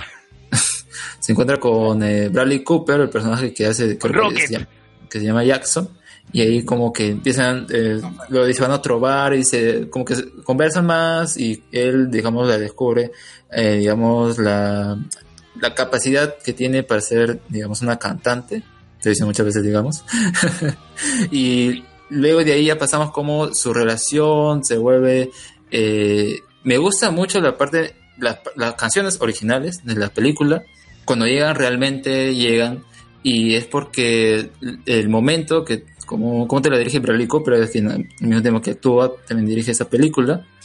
Ves que ves que lo- lo- los momentos están muy bajas porque te llegan a emocionar las canciones y, y- y realmente marcan los momentos para lo, lo que sería ya Ali como artista, luego Ali en este tour con Jackson, luego de ahí vemos que ella toma su propio camino y de ahí un poco se transforma en Lady Gaga, ¿no? Entonces ahí se vuelve Se más... transforma en Lady historia. Gaga, literal. Se pone carne ahí de, de ropa, finanzas extravagantes. que se vuelve una, una cantante de pop y digamos ahí hay un quiebre entre los dos. Gaga Lady. Y, y de ahí y, y de ahí yo diría que hay un punto bajo que es el final del segundo acto y el comienzo del tercero y, y- que es casi ya para el final. Es un poco como que se te hace larga, aunque no siento que le quitaría algún minuto, pero el momento final y lo que sucede todo en la vida de ese personaje de Ali es muy, muy paja y cuando llega la canción final, pues eh, te sorprende también, ¿no? De qué trata y todo. Entonces, eh, creo que trabaja muy bien todos esos aspectos emocionales de la película y me gusta que uno pensaría, ah, ya entonces la típica, bueno, se vuelve famosa, salen las revistas, en los, en las, am, en la televisión, no sé, entrevistándolo, en fin. Pero en realidad es bien íntimo todo lo que ocurre con esa pareja, con esos personajes. O sea, los vemos a ellos, nada más. Podemos suponer la recepción que tiene el público ante ellos, pero, pero el único, digamos, acercamiento a, la televisión sería un- una presentación en Saturday Night Live y nada más. Y entonces es, eh, es muy paja esa, esa, digamos, ese, ese ambiente cerrado que uno puede percibir de este de esta historia, que es bien típica, ¿no? Una, una chica cualquiera se transforma en artista y wow, ¿no? ¿Cuánto puntaje le pones, Alex? Pero esta vez sí del 0 al 10, ¿no? Un 8. 8, ya. Sí. Más que... Ocho. Acéptalo, Freddie Mercury. Lady Gaga fue más. Para Alex. Ya, José Miguel, ¿qué recomienda? Bueno, yo voy a aprovechar para recomendar un disco que es el Innuendo. Es el último disco que graba Freddie Mercury en vida con Queen y que lastimosamente en la película solamente hay una canción de ese disco en los créditos. Ah, así sí. que, sí, así que busquen ese disco Innuendo, está en Spotify, si no, vayan a YouTube que también creo que está. Es, donde está, es donde está el clásico The Show Must Go On. Con, que escuchamos en los créditos. Todo ese disco es así Sí, lo recontra... grabó con, con vodka. O sea, que se metía sus copas para seguir grabando el hombre. Así que busquen ese disco. El último disco que graba Freddie Mercury con Queen en vida. De ahí hay otro disco que es Made in Heaven, pero son tomas así que quedaron medio Busquen, trabajadas. busquen el cementerio de Freddie Mercury también. En el Ah, lado Hiciste lo atrasado en... Oye, pero no fue Vayan cremado. a presbítero Sí, maestro y busquen su ¿No fue tumba. cremado? Fue cremado, pero hay una estatua eh, donde ahí la gente va a dejar flores también. ¿En el ángel? Ah, En el ángel. No me digas que hicieron una estatua como John Lennon. eh. ¿El presbítero No, maestro? no sea malcriada. No, esa sí está, esa sí está bien power. Este estatua está en el, en el, en el cementerio de Villa María del Triunfo. Claro. Como yendo a pregunta Con por, su gato, con su gato. pregunta por Mercurio. Y su gato está bien chincha, ¿no? Claro, ya fueron ya. Eh, eh, ah, por cierto, yo también, este, la, so- escuchen si pueden, sobre todo el Queen 1 y Queen 2, los discos Queen 1 y Queen 2, que son una época de Queen donde el rock era un poquito más, oh, era, era este, un poco hard rock, de hard rock. Jarro café. Es bien, pa- es bien paja, es bien paja esa época, todo este, eh, la marcha de la Reina Blanca, es. Oh, perdón, de la Reina Negra, marcha de Black. Además Ya. que son temas medio caleta de Queen, porque así nomás esos discos no, no los pasan en especiales ni nada. Ah, José Miguel, ¿verdad? ¿Y qué no va a haber en BGM Podcast? Ah, bueno, hay un capítulo que hubo por Halloween, hay un capítulo también de Boku no Hero, y este martes eh, sale un capítulo con 10 temas de anime, 10 openings de anime que tienes que escuchar de todas maneras. Así no, ¿Dura 10 minutos? Ah, no, eso es de... Así lo, lo- lo- los imprescindibles. Oye, verdad, este, y no le, no le pregunté a Alex esto, ¿qué te pareció el opening y el ending de Cococo así rapidito? Lo mejor de su temporada. O sea, sí te agradaron tanto el opening como el ending. Claro. Porque de verdad, el opening es fuera de sí, lo, rapidito, dice, de ¿no? lo común. Sí, rápido, fuera, fuera de lo común nada más. ¿Tía- ¿A ti, César, te gustó el opening y el ending? ¿Qué? El Sí, opening los y he el escuchado. Ni lo he escuchado.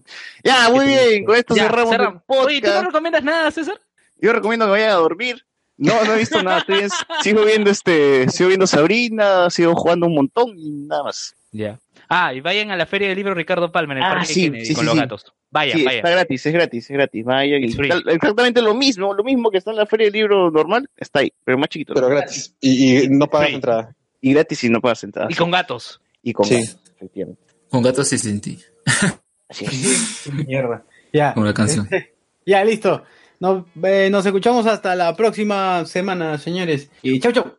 Chau, chau. Señor. Hasta luego. Chau. Chau, Adiós. chau. Hijos lesbianos. Nos vemos. Benón de. Hasta luego, hasta luego.